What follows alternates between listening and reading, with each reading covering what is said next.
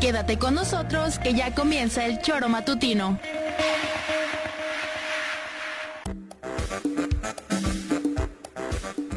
Porque somos quienes alegramos tus mañanas. Interactúa con nosotros y búscanos en nuestras redes sociales como El Choro Matutino. Sintonízanos desde nuestra página web www.elchoromatutino.com y llámanos a cabina al 777-311-6050. De lunes a viernes, de 7 a 9 de la mañana, por Radio Desafío y también por Irradia FM 103.7. Somos la mejor revista informativa del país. Somos... El Choro Matutino.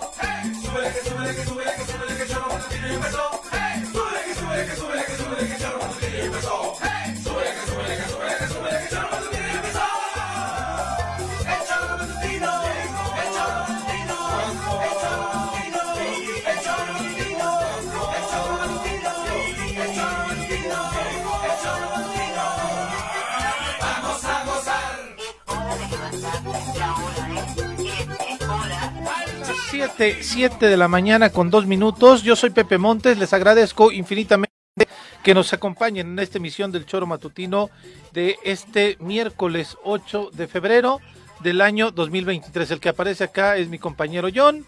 Digo, por si no lo conocían, ¿no se ve todavía? Ah, no se veía, no se veía. Pero bueno, estaba aquí haciendo algunos ajustes técnicos. Les agradecemos, como siempre, que nos acompañen a través de la 103.7 en la frecuencia modulada y desde luego en nuestras redes sociales, tanto en Facebook como en YouTube, en el Choro Matutino. Radio Desafío es la otra alternativa en la que nos pueden estar siguiendo por internet para que no se pierdan nada, nadita de lo que vamos a estar hablando el día de hoy aquí en esta emisión. Y también pueden descargar nuestra aplicación, la aplicación del Choro Matutino que la pueden bajar en su sistema Android para que también allí puedan tener en su teléfono celular en cualquier momento información que continuamente estamos subiendo a través de nuestras redes sociales para que usted esté completamente informado de todo lo que acontece principalmente en el estado de Morelos, pero también pues desde luego tenemos que compartirles información de lo que sucede en todo eh, nuestro país y desde luego ahora el seguimiento que le estamos dando a la situación del sismo en Turquía, porque son horas claves después de este terremoto, estos dos terremotos, el terremoto y su réplica, que fueron prácticamente de la misma magnitud, pues desafortunadamente lo que se tiene que hacer y lo que se tiene que vivir es principalmente pues eh, llevar un rescate inmediato para toda la gente que está eh, pues desafortunadamente todavía entre los escombros. Ayer veíamos imágenes ya bastante, bastante dramáticas, el rescate de dos niñas, una niña que pues vaya con su brazo, estaba protegiendo a su hermano menor pidiendo que se le rescatara. Y después una imagen que a mí la verdad sí me sacó las lágrimas de un padre sacando a su hijo, prácticamente estaba enterrado, enterrado su hijo y con sus propias manos eh, lo logró sacar. Es dramático porque cuando ya logra tener la cabecita de su nene, pues le dice, háblale a papá por favor. Y de pronto mueve su cabeza el niño y lo logran rescatar con vida. Esas imágenes, pues obviamente nos llenan de esperanza, pero desafortunadamente la cantidad de los fallecidos, de los muertos por este sismo, pues es, es devastadora. En Morelos, pues bueno, en Morelos suceden cosas y tenemos a Juan José Arrece. Bueno, Viri, otra vez eh, no está en la posibilidad de estar con nosotros. Deseamos que pronto se restablezca de salud. No es nada grave, pero sí le ha impedido poder estar en la cabina el día de ayer y el día de hoy. Y hoy Juanjo, pues no está enfermo. Eh, de hecho, este, ayer tuvimos buenas noticias, pero y anda este, ya de viaje porque vas para Guadalajara, Juanjo. Hola, sí, buenos días. ¿Cómo sí, estás? en este momento estamos entrando a la Ciudad de México, voy al aeropuerto. ¿Al Benito Juárez? Sí, al Benito Juárez, claro, cabrón. De ahí sale el Volaris que, que me toca viajar. voy, voy a Guadalajara porque mañana es la Asamblea General de la Liga TDP, de la tercera división, donde estarán los 220 dueños de equipos de, la liga, ¿no? Mañana se decide el cambio de, comité. En ese va a haber, bueno, va a haber, solo vamos nosotros los mismos, de manera que quedaremos. ¿Va una planilla eh, de unidad? Sí, la misma que está ahorita, Pepe Escobedo, presidente, y Joaquín de tesorero y tu servidor de secretario, de manera que no ha habido nadie que haya se haya inscrito para para querer competir contra contra nosotros y será casi un hecho de que mañana volvamos a ser reelegidos o reelectos para continuar otros cuatro años más cuatro años más al frente de la Liga TLP. Y a eso vamos hoy a Guadalajara. No estoy ahí con ustedes en el estudio, pero vamos, aquí estoy. Es probable que se corte porque estoy ya entrando cerca de la caseta y en estas curvas a veces se va la señal. Sí, oye Juanjo, también estabas teniendo los detalles de este de los resultados del torneo del Sol en donde los ganadores de la selección de este grupo que quedó en la final, pues estaban ya afinando detalles para esta gira que tendrán en Europa con equipos de divisiones inferiores, pero de equipos que realmente son todas unas instituciones en el fútbol español. Es que la selección que ganó, el torneo del Sol se jugó con nacidos en, en el 2005-2006, jóvenes menores de 18 años entonces, en esta gira que se va a hacer, creo que salimos el 14 de marzo, a Madrid concretamente, se va a jugar con la sub-18 del Real Madrid, sub-18 del Getafe y sub-18 del Atlético de Madrid. ¿Qué tal? Nada más. Partidos donde la selección ganadora va a hacer, eh, va a competir, pues imagínate, ¿no? Contra los que están los que están a vísperas de poder tener un buen debut en eh, justamente en estos equipos que mencionaba Juanjo y me parece que es toda una experiencia la que van a vivir estos jóvenes eh, jugadores de la tercera división que resultaron ganadores. Ahí estamos escuchando a Juanjo, eh, desafortunadamente ya, como él bien decía, llegando a la Ciudad de México y pues en esta en esta imposibilidad de poder comunicarnos con él. Quizá ya entrando a la Ciudad de México podemos retomar el contacto, pero pues bueno, esta es la, la, la situación por la cual pues hoy estoy, al menos empezamos el programa solitos, esperamos que llegue aquí ya nuestra colaboradora cuanto antes para poder platicar con ustedes de todo lo que está pasando en el estado de Morelos. Por lo pronto, ayer recordarán, estábamos haciendo un cierto análisis de cuál es la situación que se encuentra en Morena. Todavía salió el hermano del gobernador a decir que en Morena no pueden llegar gente vinculada a Graco Ramírez y a eh, Rodrigo Galloso. A mí me parece que, que si es una disposición de Morena de manera formal, pues están en todo su derecho de poderle abrir las puertas y cerrar las puertas a quien quiera. Lo que me parece absurdo es que una persona que no tiene ni militancia, no tiene ningún cargo y no tiene, pues porque el Tribunal eh, Electoral del Poder Judicial de la Federación le sigan dando voz como si fuera el dirigente de Morena. Algunos le ponen líder moral. ¿En serio qué leen cuando la gente de Morena lee que le ponen líder moral a este personaje, ¿qué es lo que sienten? Yo al menos, eh, pues lo que digo es, y coincido con el análisis que hace hoy Jonathan Márquez, eh, sale publicado una nota en el periódico El Regional, y en donde menciona Jonathan Márquez que la fractura y confrontación que existe entre los líderes y militantes del Partido Movimiento Regeneración Nacional provocará que tengan una derrota electoral en las elecciones del 2024. Esa es la apreciación de este líder. Si le suman, dice él, a los hierros cometidos por el Estado, por el gobierno del Estado, vaticinó el dirigente Jonathan Márquez que evidentemente podrían ir a, tener una derrota más aún por el rechazo social que existe en contra de la cuarta transformación. Él lo comenta, yo no comparto ahí con ello, me parece que la cuarta transformación todavía sigue teniendo bastante peso y aceptación en el estado de Morelos y dice, pero la alianza que se está conformando entre los principales partidos políticos de oposición en Morelos son el PRI, PAN y PRD y él cree que pueden con ello pues tener alguna posibilidad de poder eh, conquistar el triunfo, al menos en el estado de Morelos.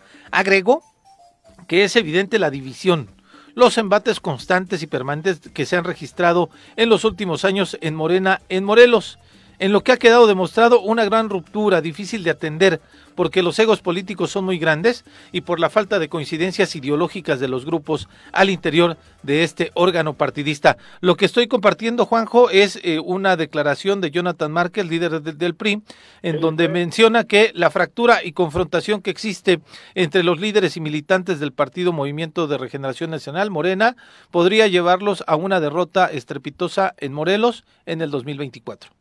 Mira, yo eso dudo si siempre y cuando Morena lleve al frente en los en los cargos para elección a la urna militantes morelenses de Morena, de la histórica izquierda. Hay difiero de Jonathan. Si en ese entonces la izquierda no lleva y mete a los neomorenistas estos que, que se han infiltrado, seguramente, y ayer lo dije con mayúsculas y lo repito hoy, si en Morena no van morenistas de izquierda de Morelos, yo, Juanjo, por supuesto que haré lo posible porque ganen otros morelenses que vayan a competir contra ellos. Eso, como yo creo que la inmensa mayoría, incluso de morenistas de izquierda, creo que esa es la tirada. Si en Morena, insisto, van los neomorenistas, estos oportunistas, vividores, que han estado infiltrándose con la venia de, del partido, obviamente, ¿no? Sí, a nivel nacional. Sí, sí, a nivel nacional y a nivel local. Si van ellos, yo, sin duda alguna, que, que, pondré mi granito de arena para que otros ganen, otros moren, mm, otros, otra gente de bien de Morelos. Eso, lo, por eso digo, no creo que el Morena pierda si Morena lleva morenistas de izquierdas y morenistas de Morelos. Sí, y además es, yo... Es, la, la, apreciación que le hago a Jonathan. Yo, y yo coincido contigo, Juanjo. Yo creo que, eh, pues evidentemente, la gente de Morena, al verse que están abanderadas por un personaje, hombre-mujer, que eh, pues realmente representen lo que representa Morena, los militantes cerrarán filas y estarán apoyando a esta persona. Pero si ponen a este que algunos le dicen líder moral, el hermano de o le dicen el dirigente no sé qué, eh, pues evidentemente si se cuelan estos absurdos a las candidaturas. ni a ninguno de sus secuaces, porque yo estoy hablando en todos los cargos. Sí, sí, sí. Yo no, yo, yo, yo no, no, no pediría el voto en cascada. Yo pediría el voto bien pensado, bien dirigido, diferenciado para el bien de Morelos y de los municipios de Morelos. O sea, porque si no va al frente de, de, una lista, una gente que, que, sea realmente de, la ideología, y menos si no son de Morelos, una patada en el trasero y para afuera, cabrón. Por eso la gente está expectante desde hoy. Sí, vamos a perder año y medio, diríamos, porque no va a pasar nada en año y medio. La gente ya no va a salir, la gente no, no, salvo que haya algo todavía más grave, ¿no? Pero la gente está ya esperando que llegue el 2024. Muchos borrarían este, este año y pico de, del calendario, lo borrarían para poder ejercer el voto y mandarles mucho hasta Tepito y más lejos a algunos de los que están ahí, que han llegado a invadir. Ni Hernán Cortés fue, fue tan dañino, cabrón. Y mira que ese cabrón hizo daño, ¿eh? Mira que, que hizo daño. Pero bueno, Juanjo, aprovecho para que le demos la bienvenida a quien nos acompaña ya en comentarios. A ver. Una mujer llena de conocimiento, exdiputada, comunicóloga, fiel creyente de la transformación y morena de corazón, sin dejar atrás los deliciosos postres que hace. Ya está con nosotros, Alejandra Flores. Ale, bienvenida, buenos días. Hola, ¿qué tal? Buenos días, buenos días, Pepe. Juanjo, buenos días, hasta donde andes. Dale, cabrón. Te perdiste del panque de hoy. Pues sí, no, pero me lo guardan, ¿eh? Aquí dile aquí a la producción. Se va a hacer duro, Juanjo, mejor no lo comemos. Pues para eso lo quiero, para que se ponga duro.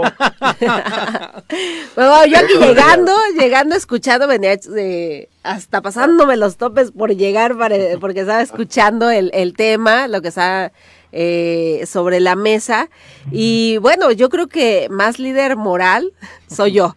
¿O no, Juanjo? Claro, pero por supuesto. Eh, a mí me decían, oye, es que vino... líder moral, no, no, más no. bueno, soy la líder, moral. sí, claro, de Morena. Eh, claro, pero por supuesto. Sí, me, me, decía la gente, oye, es que vino tal persona que dice que es este pues la representante de Morena, yo, o sea, la gente que ha sido de Morena desde un inicio, que nos ha acompañado eh, al crecimiento de, de este partido, eh, yo les preguntaba, ¿cuándo la viste repartiendo un periódico con nosotros? ¿O lo viste repartiendo un periódico con nosotros? ¿Cuándo lo viste formando un comité? Para, para esa campaña del 18. No, pues nunca es la primera vez que la veo. Entonces sí da tristeza, ¿no? Todo eso que está pasando dentro del partido. sí. Pero es mucho más grave. Esa gente ha criticado Andrés pero Manuel. ha criticado sí, claro. con una con unas palabras que da penita ahora mencionarlas. Sí, ha sí, sido sí. El, el, enemigo, han estado con el enemigo. Yo entiendo que ha podido haber gente en el entorno de otros partidos que medio pueden ser que han ayudado. A ver, Alberto Sánchez, pongo un ejemplo Ajá. claro. Alberto Sánchez es una persona, una persona de bien, una persona que le ha reelegido el pueblo y luego ha salido electo otra vez para diputado. Yo entiendo que esa gente puede tener acceso y, y, y estar en, en, en, en, Morena y en cualquier partido porque su actuación ha sido en favor de Morelos. Claro.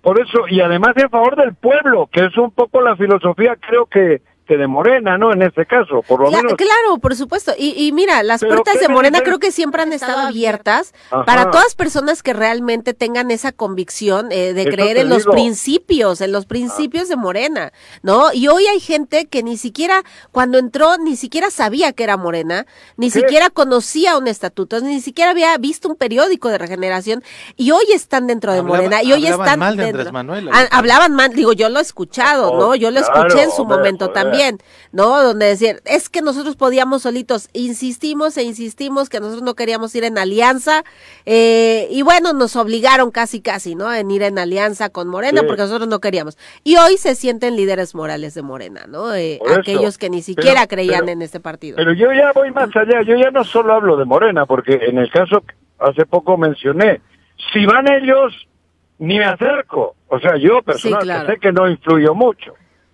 Por lo menos creo que en dos o tres sí, de mi familia, del entorno, de los amigos. Y estate segura que si van ellos, haré lo, lo que esté en mis manos, como se hizo cuando lo de Argüelles. Sin duda alguna, ¿no? Lo mismito, que me disculpen, ¿no? Pero haremos lo posible por, por, por ayudar a que Morelos encuentre rumbo. Y para eso en el 24 hay que poner personas de bien, personas Sí, que amen claro. Y, y yo creo que hay, hay que insistir. que, contaminados, pero hay que luchar por eso. Si es en Morena, qué bueno, qué bueno. Claro. Y si no, pues qué malo para ellos y qué bueno por Morelos, porque vamos a hacer lo imposible por cambiar el rumbo, este rumbo que nos han metido estos tepiteños, que por cierto, insisto, yo ya no tengo gobernador, aunque se burlen de mí, yo vivo en un estado donde no tengo gobernador, punto. Para Sí. mí, desde hace una semana decidí que yo no tengo gobernador. Dirán que es una chaqueta idiota, pero no, ¿eh? Para nada. Yo hoy te lo aseguro, yo ya estoy convencido de que no tengo gobernador. Punto. Claro, claro, claro. Yo creo que hay que insistir en este tema, Juanjo, eh, eh, porque hemos sido insistentes en ir en contra de, de no de un partido, no, no de, sino de ir a favor de Morelos. Y creo que la gente tiene que entender que no, no somos enemigos de nadie, absolutamente Claro. de nadie, sino que somos aliados de Morelos, Sí, porque somos de aquí y sabemos todo lo que está pasando adentro de. Por eso es que, por eso es que tenemos esta, estas reacciones eh, como las del día de hoy, estos comentarios, y no porque tengamos un enemigo enfrente, sino porque realmente somos de Morelos y somos aliados de Morelos. Esa es la gran diferencia. Y eso es lo que tiene que entender la gente, porque de repente se quedan, y he escuchado comentarios, pero es que nada más se la pasan peleando con el gobernador. No. No es No. eso, no somos enemigos del Estamos gobernador, no Morelos. somos enemigos de, de su hermano, no somos enemigos de quienes llegaron a Morena, somos Yo sí, ¿eh? no, yo creo que eres más aliado de Morelos Sí, sí. que muchos eso. que no son de Morelos. Pero ellos ¿no? son enemigos de Morelos. Por eso, entonces, yo defiendo la M de Morelos. ajá, estás defendiendo eso. No La estás M en de contra Morelos. de ellos, estás No, defendiendo. Morelos. Claro, sí, sí, exacto. Sí. Oye, Juanjo, hay algunos que dicen que, pues al menos ellos traen un candidato que sí es de Morelos y específicamente hablan del coordinador de asesores. Yo he dicho y que ame a Morelos. No, no, no, pero dicen, hay gente que se está conformando porque dicen que ellos, el grupo del ah. gobernador, está impulsando a uno que sí es de Morelos. Dicen, bueno, ese sí es de Morelos, hay que darle chance. Digo, hablo específicamente de Víctor Mercado. No, por eso, pero yo he dicho, joder, el, el, el, este, el mocha oreja, ¿de dónde era? De Morelos. Cabrón, ¿y no le vas a poner de gobernador? Evidentemente no, toda la razón. Perdón, una, a ver, eh, cuidado, yo estoy diciendo, y que ame Morelos. Sí, así es. Joder, porque en Morelos también han nacido hijos de la fregada, ¿eh? Sí. Bueno, cuidado, yo no estoy diciendo que todos los de Morelos son perfectos, son buenas. Claro que los hay, y muchos. De los dos millones, un millón ochocientos, buena gente. Pero también hay de los otros. O sea, hay que poner a la gente buena buena de Morelos al frente de todos los lugares donde vaya a haber elección popular. El resto, el, resto es jalada, cabrón. O sea, no por el hecho de ser de Morelos adelante, no. Tiene que ser gente que ame a Morelos. Y el que ama a Morelos, estoy seguro que por encima de todo va a tener a Morelos, no a ellos, no a sus intereses. Punto. Sí, claro, yo... Que, que, que cada uno interprete como quiera. Yo por ahí voy. Insisto, el mocha orejas Arismendi nació en Morelos, creo, cabrón. Póngale la lista, no hay pedo, y voten por él. No, hombre, pues terrible, sería terrible para el estado de Morelos, sin duda. Digo, yo no estoy haciendo comparaciones, he puesto un ejemplo, ¿eh? Cuidado. Pero bueno, Juanjo, oye, cambiando un, poco, de, tema, pero además que eh, cosas que dan gusto, son dos los rescatistas morelenses expertos en estructuras colapsadas quienes viajarán, eh, viajaron ya a Turquía para ayudar y sumarse a los trabajos de ayuda humanitaria tras los terremotos ocurridos durante el pasado fin de semana que provocaron desde luego el derrumbe de varios edificios. Es Miguel Klaus Kuhn y Martín Cruz Salas quienes eh, pues estarán sumándose a esta delegación de la Cruz Roja. En algunas listas. Esos deberían de estar en algunas listas, que seguramente son gente de bien. No, sin duda son gente de bien. Sí, sí, Gente de esa deberíamos de tener en las listas en el 2024 y sin conocerlos. Sí, y es lo que es lo que se aplaude de la de la de la Cruz Roja y principalmente de estos dos que son eh, pues eh, quienes se desarrollan aquí en su vida profesional. Es decir, que los si van hasta Siria y a Turquía a jugarse la vida por salvar a otros, imagínate qué no harían por Morelos. Sí, Seguramente son los, e, esos son los que tenemos que encontrar y localizar en Morelos para que vayan al frente de nuestros de nuestras listas en el 2024. Ya mezclé las cosas. Tira, dale, dale. no, pero dijo, está, está, está bien. Digo, necesitamos gente que de alguna manera esté trabajando y haciendo cosas por el bien de nuestro estado. Y estos dos merecen el aplauso completo porque, pues, tienen esta posibilidad de pertenecer a la Cruz Roja y la Cruz Roja poderlos, pues, este enlistar y ellos la voluntad que tienen para poder ir a un país que a salvar vidas. Sí, exactamente. Claro, también no hay que olvidar que también van dos dos lomitos, dos perritos que van también eh, rescatistas. ¿De ah, no, claro. no, esos son de, aquí de México, ¿no? Ah, no, son de, Morelos. Van más. no, pero de Morelos van dos chicos, ¿eh? Así es. Sí, sí, sí. Y eso es lo que lo que hay que hay que seguir destacando en ese sentido de que pues evidentemente la gente de Jojutla, evidentemente los de aquí sabemos lo que es pasar una situación así y no de la magnitud, experiencia, ¿no? de la magnitud con la que se vivía en Turquía, ¿no? Es verdaderamente este pues terrible lo que lo que está pasando por allá. Yo te tenía un, un, un audio, pero lo vamos a escuchar después del que no es tu gobernador, porque ya habló sobre la la reacción de la Suprema Corte de Justicia, pero este eh, se ve que no entiende, o sea, no entendemos, no entiende, no entiende este, este personaje, este, que dices tú. Cuauhtémoc, exactamente. su nombre, sí, Cuauhtémoc Blanco. Gobernador. Bueno, Cuauhtémoc Blanco. Para, Cuauhtémoc, cabrón. Para ti no es el gobernador, para mí sí es el gobernador constitucional. Bueno, dile Cuauhtémoc para que quede bien para los dos, cabrón. sí, sí, sí. Este, Cuauhtémoc Blanco eh, se avienta ah. ya, es un pleito que tenemos con los diputados, no es un, ningún pleito es una atribución constitucional que los diputados ejercieron para orientar el presupuesto de una manera. siempre se expresa igual, pleito y pleito y pleito. ¿Qué pleito, cabrón? Para él la vida es eso. Él. Toda, desde que jugaba al fútbol, hombre, cuando le salía algo malo, era pleito y por, por la espalda, siempre pleito, pleito. Siempre ha sido un, un pleitero, güey. Sí, así es. no sé si existe esa palabra, pleitero. Pues sí, pero bueno. Porque no peleonero. Peleonero. Peleonero, pero malo. Sí. Y, innecesaria la pelea. Porque cuando jugaba al fútbol lo que tenía que hacer era lo que, jugar al fútbol, cabrón, y no andar, y, y, y eso, y meando al banderín, y meando al poste de la portería, siempre haciendo el ridículo. Cuando ha sido un buen futbolista, punto.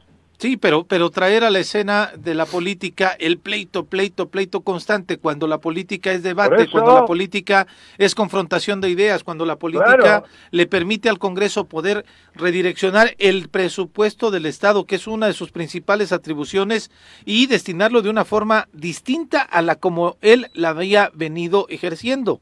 Pero Pepe, si lo que él mamó, el fútbol, no, no empieza todos con fair play Sí, claro. Todos los partidos empiezan con fair play. Sí. Todos, FIFA, fair play, fair play, fair play. No pegarse, fair play, fair play. No aprendió nada, cabrón. Así es. Así nada. Fair play, pues fair play es la política también. En la política tiene que haber fair play.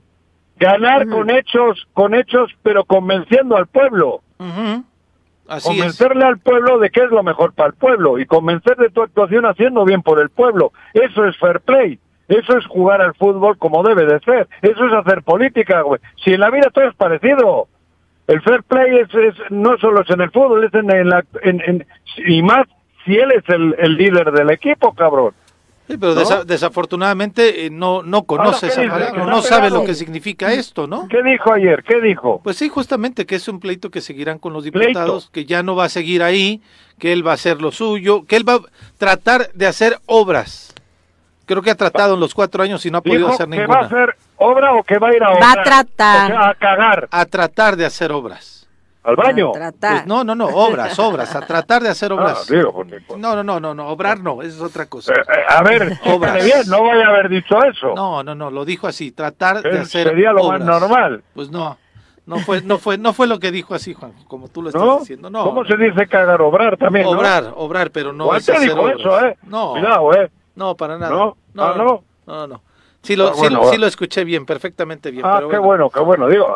Oye, vamos a hacer una pausa, regresamos con esto que dice eh, Cuauhtémoc Blanco, pero además regresamos con una denuncia que hace Alfonso Ramírez y María Eugenia González, Teresa López, habitantes de pues, el Valle Sagrado de Tepoztlán, en donde dicen que el llamado que hizo el presidente López Obrador no sirvió de nada, y es el llamado a que no se invadieran más zonas eh, protegidas de este Valle Sagrado y acusaron que hay empresarios extranjeros y políticos los que se han beneficiado con grandes extensiones de tierra en áreas donde han afectado han afectado a los recursos naturales. Te digo quién es. Pues ahorita, regresando al corte, ¿te late? Me platicamos, va que va. Me late chocolate. 7 con 28. ¿De qué es el pay? ¿De qué es el pay? Ahí para escoger. No, ¿cómo? Hoy traje para escoger. Qué poca la tuya, cabrón. Hoy has traído para escoger. Hoy traje para escoger. no sabía, Alejandra, que no ibas a estar, ¿eh? No, yo no sabía que no ibas a estar. O sea, no sabía. Me enteré hace ratito. te habrá dicho Kika ayer, hombre. No, no, no, no me dijo. De hecho, me cambiaron la, fe, mi, eh, mi, día es el viernes. El viernes. Ajá, y hoy me lo cambió y dije, bueno, va, con todo gusto, siempre que sea ver a Juanjo y no te encontré. Eso, cabrón. bueno, les... Corte, corte. vamos a corte, sí, con saludos del público de Rezando el Corte. El municipio de Tepoztlán pareciera que es tierra de nadie, o al menos que la autoridad municipal no se entera de lo que pasa allí.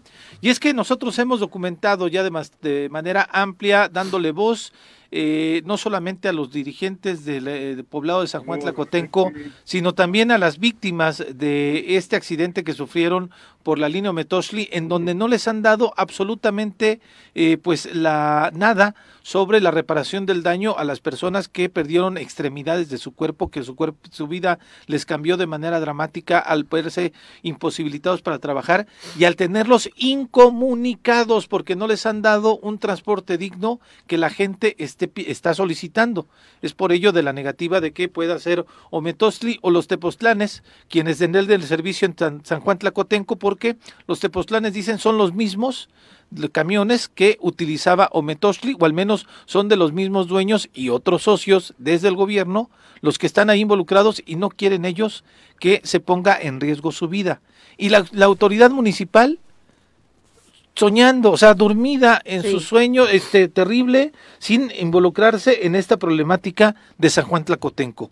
Pero pues bueno, hoy de nueva cuenta hablan que el crecimiento desordenado en reservas y áreas protegidas en el municipio de Tepoztlán no cede y por el contrario aumenta de forma preocupante derivado de la invasión irregular, así como el amparo y omisión en el que han incurrido las autoridades de los tres niveles de gobierno.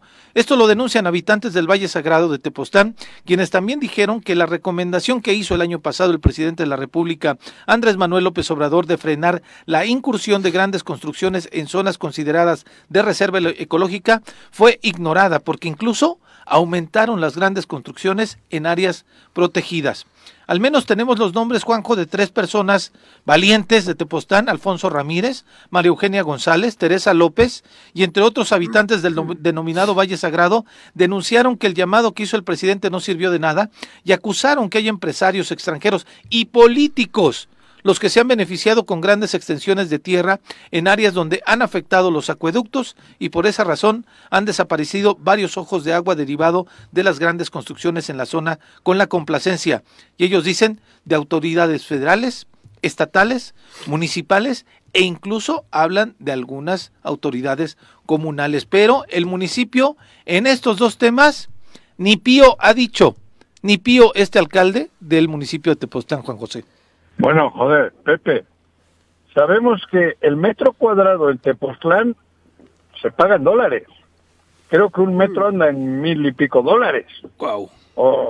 sí, entonces, si, es, es, una es una mina, ¿no? Sí. Entonces, hay gente de que ya lleva tiempo por ahí que conoce cómo hacer las, los artilugios teniendo como herramienta el ayuntamiento, por eso algunos llegan a los ayuntamientos, no llegan para ayudar al pueblo, llevan para hacer este tipo de cosas, para eso quieren llegar a los ayuntamientos. Para hacerse de dinero a través de, a través de estas corruptelas. Pero es que hay tanto terreno que no es de nadie, que es del pueblo comunal, que es fácil ir dándole este giro, te, te digo, un metro cuadrado en, en Tepoztlán anda arriba más que mil dólares. Ah, caray. Sí, sí, sí, sí. es un jugoso negocio. Imagínate, claro, es un... Y luego con la coludidos algunos comuneros con el ayuntamiento y te hacen el papeleo y hay eso, hay una serie de políticos no hace falta investigar mucho, ¿eh? Sí. De los políticos, porque son políticos del gobierno del Estado. O sea, lo que te iba a decir, Oda, una cosa es el ayuntamiento, pero también por algo el Estado no hace absolutamente nada, ¿no? Por algo.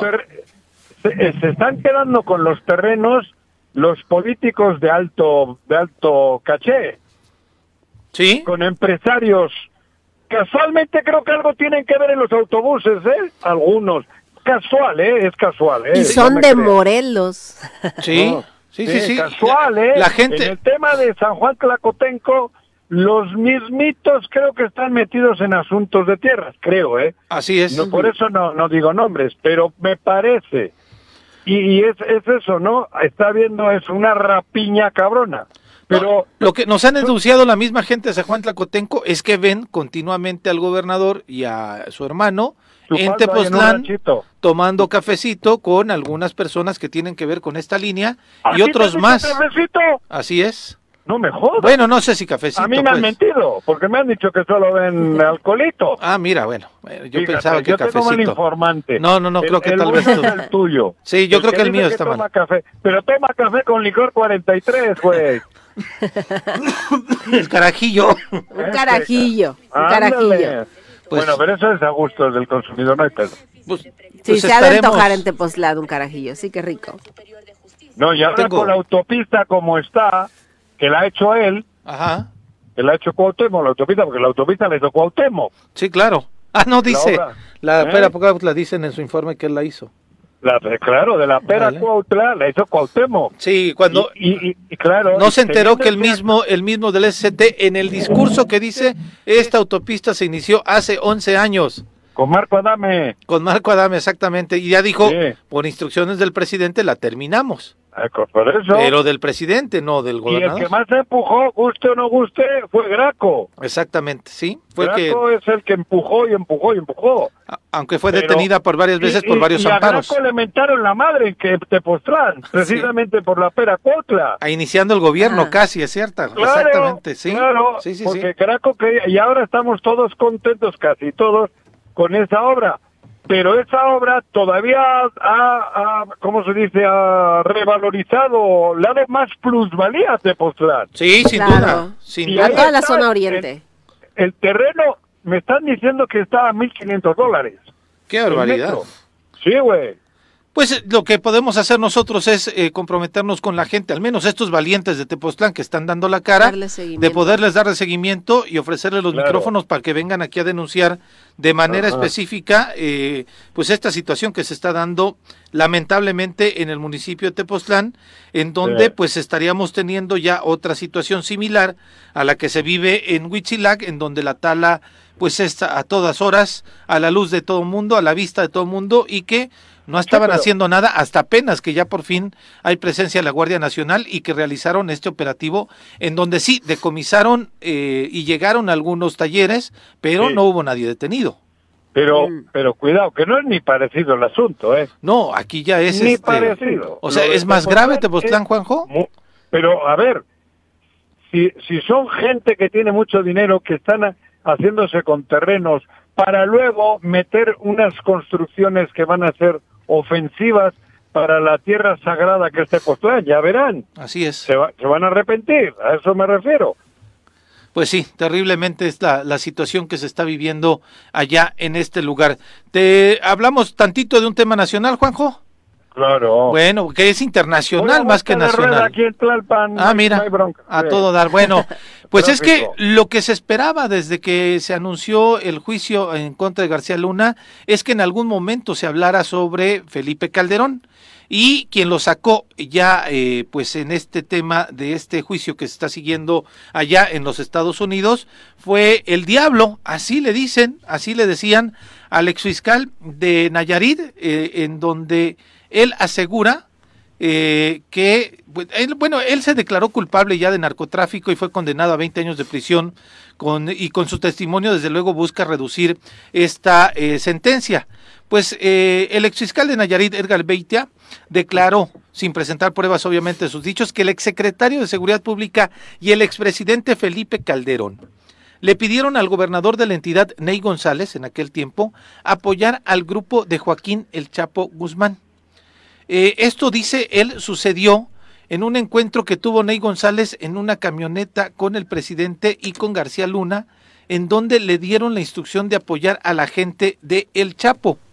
En esta declaración que hace Beita es cuando le dice, pues la indicación viene directa del presidente de la República, Felipe Calderón, y de García Luna, para que apoyemos el Chapo.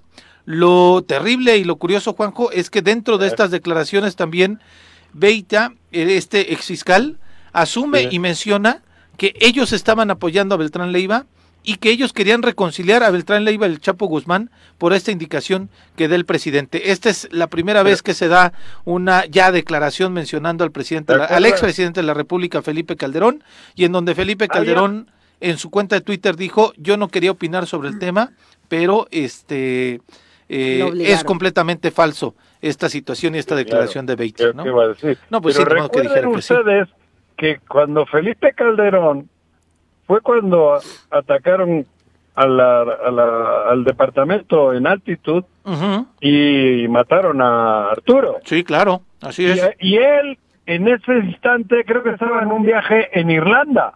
Me si parece mal no que sí. recuerdo. Me ¿eh? parece que sí. Él sí. estaba fuera del país cuando ocurrió ese ataque y matan a Arturo Beltrán Leiva y a cuatro o cinco más, no sé cuántos murieron. Sí, Y todos decían, según en versiones de los propios lugartenientes de, de ellos, que había sido por un premio al, al otro, al, al que dicen que apoyaba. Al ¿cómo se Chapo. Al Chapo. sí, así es. Bueno, Juanjo, o sea, que aquí sí vas a ir ganando, ay cabrón. no, pues las Y- historias van ahí Claro. este, consolidándose. Y, y ahora entiendes por qué ese madrazo que pegó en la mesa a lo estúpido y nos ha dejado en esta sangría Ahora se dan cuenta por qué, porque no fue un madrazo para atacar el narco. No, fue para favorecer a un grupo. un madrazo para hacer ruido para quién sabe qué.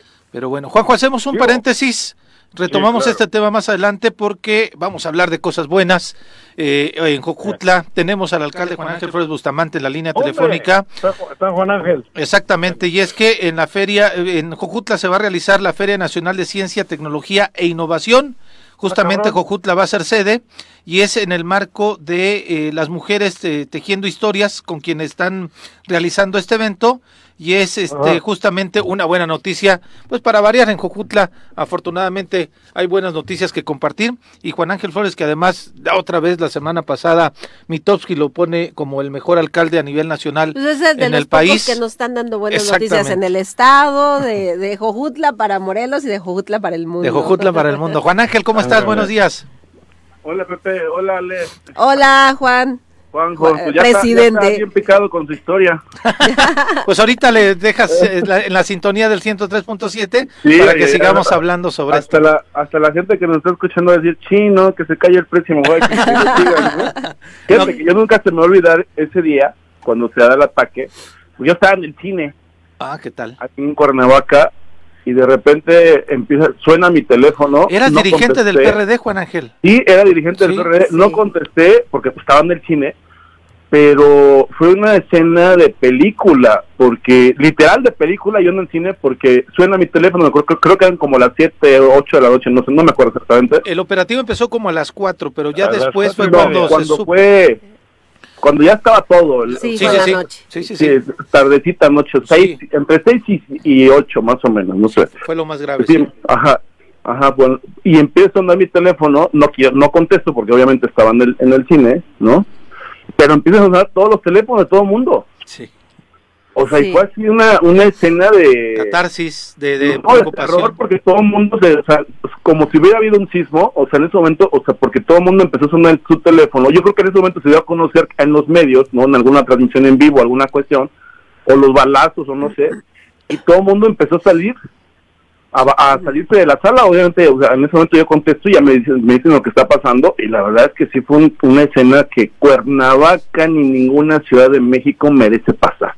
Sí, claro. ¿no? O sea, pero bueno, eh, son ya ves, tú también nos cuentas historias. Muy complicados y, y cuando se va sabiendo la verdad es cuando se pregunta y por qué no se ha hecho nada, ¿no? Sí. Oye, alcalde. responsable. Pero bueno, alcalde, ¿me la escucha? justicia tarde que temprano llega y tendrá que aplicarse no, a los no que, me, a los no que me escuchas. no hicieron de manera correcta las cosas. Juan, ¿escuchas a Juanjo? ¿Me escuchas? Sí, sí te escucho. A mí más me interesa saber con quién estabas en el cine, cabrón. ¿Ni estabas en la fila o qué pedo? Dime, No, yo no me acuerdo. No, pero, pero como dices, Juan, este, fueron este, escenas, momentos críticos, terribles que vivimos en Cuernavaca, en el Estado, evidentemente, y que desde ahí nos transformó al Estado y desde ahí no hemos podido salir de esta No, espiral de amigo, violencia. Nunca se me va a olvidar cuando fue lo del famoso toque de queda. Exactamente. Ajá. eh, hasta la universidad, o sea, la ciudad vacía, yo así digo, no, no puede ser que el Estado sea un Estado fallido, que en el cual a través de una, de algo que fue redes, ¿no? O sea, se haya parado literal todo, todo el Estado, ¿no? O sea, algo muy triste, nunca se me va a olvidar eso, ¿no? Sí, estábamos escondidos, este, aterrorizados Todo en las calles. Messenger, Sí. todo el mundo en o sea, nunca había Todo por un correo. La- por- se hicieron, ahí Twitter. comenzaron las fiestas virtuales, ¿no? Exacto, así es, así es. Sí, cada quien en Este- su casa con sus chelas.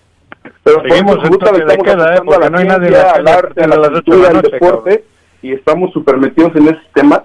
Y quiero hacerles la invitación al Festival Nacional de Ciencia que se va a celebrar este 11 de febrero, eh, de, de 11 de la mañana a 4 de la tarde en la Unidad Deportiva y Cultural y ahora científica La Perseverancia. Exactamente. ¿sí?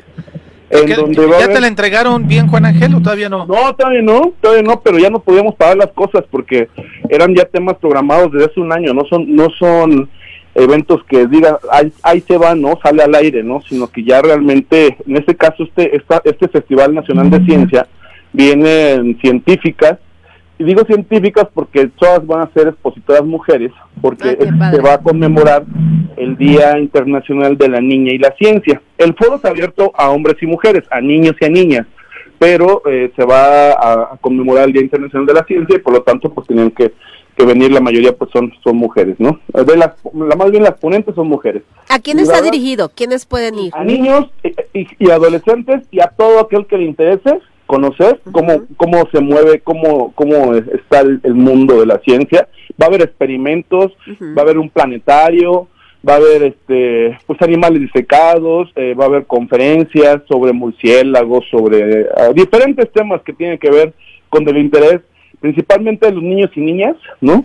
Y es a quien está más enfocado, niños y niñas, y obviamente digo, desde prepa, o sea, porque al final la ciencia, digo, a mí pregúntame algo de ciencia y la verdad es que soy malísimo, ¿no? O sea, tampoco no, no, te voy a decir, ay, soy el erudito, o sea, claro que no. Entonces, por supuesto que voy a estar ahí con mis hijos, pues para saber exactamente qué es lo que están dando, qué es lo que están llevando. Y mira, este, y lo estamos apostando con un tema, que es precisamente este que acaban de mencionar. O sea, ¿cómo vamos a evitar la violencia? ¿Cómo vamos a evitar la inseguridad? Invirtiéndole a la educación desde pequeñitos, ¿sí? generando condiciones como la que hemos hecho en los ECAPIS, que es darles de, eh, comida caliente a los niños más necesitados de Jojutla, ¿sí? que es acompañarlos con eh, tres importantes temas que se eh, aplicaban en, en la antigua Grecia, allá en Atenas, cuando fue su máximo tiempo de esplendor. ¿Qué es lo que hacían? Cada niño estaba obligado a tener un arte, un deporte y una ciencia. O sea, es, esa es la, mejor estrategia contra la inseguridad, la mejor estrategia. Quieren cambiar de estrategia, quieren exigirle un cambio de estrategia en el tema de seguridad al gobierno. Pues ahí está la clave, o sea, no es algo nuevo, ¿no? No se va a inventar algo. Ahí está la clave. Y qué bueno que lo estás haciendo en Jojutla. Sí, lo estamos haciendo eh, con todo el tema de cultura, de, arte, de, deportes, ¿no? O sea, y ahorita pues vamos a aplicar la ciencia. Ya iniciamos también eh, un curso continuo de astronomía, o sea, con, con, este, con la comunidad Urania se llama, que dirige Andrés Eloy, que es el astrónomo mexicano con mayor reconocimiento, uno de los astrónomos mexicanos con mayor reconocimiento, Sociedad Astronómica Urania. ¿Qué, es, ¿qué es, el, ¿qué es de Jojutla, Juan? Él es de Sí, ¿verdad? Sí, exactamente.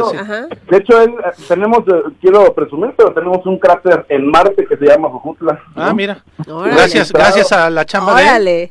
Sí, sí, sí, gracias a, a, la chamba de él, ¿no?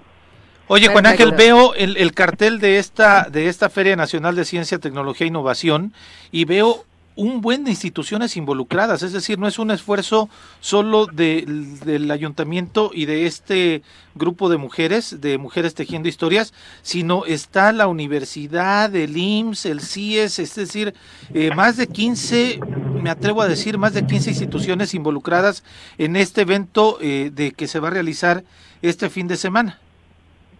Es correcto, Pepe.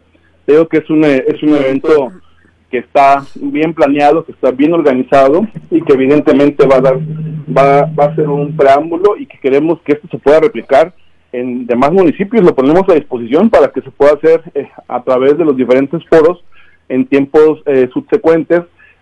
se está invitando a los alcaldes y a las presidentas del DIF para que conozcan y de aquí se lleven conferencias, se lleven este eh, pues este tipo de, personas que, que, han investigado toda su vida y que pueden generar pues una condición eh, de verdad eh, de avance hacia la ciudad. Hay un planetario móvil, estaría padrísimo tener ese planetario en todos los municipios. Claro, pues vamos a ver qué podemos hacer. La idea es que, que lo que tenemos en futuro también lo comportamos en todo el estado. Claro, Juanjo, adelante. ¿Quieres? Voy a dar una conferencia yo. Sobre la vida, la vida del camello. Esa me, la sé. ¿La vida de qué? Del camello. De cuando se creó el mundo, ¿ya viste, Juanjo? de cuando se creó el mundo. Está bueno, está bueno. ya se llevan así. Ok. ya.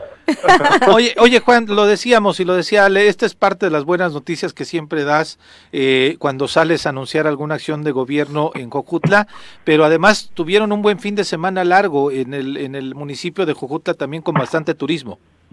98% de ocupación, Pepe, la verdad estamos muy contentos, de verdad que fue un gran fin de semana y este espérame, es que me voy a tomar mi, mi vitamina.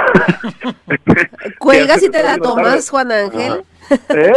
No, adelante, adelante. Ya, está, ya está como Juanjo. Sí, ya. la chiquitolina, ¿eh? la chiquitolina, dice.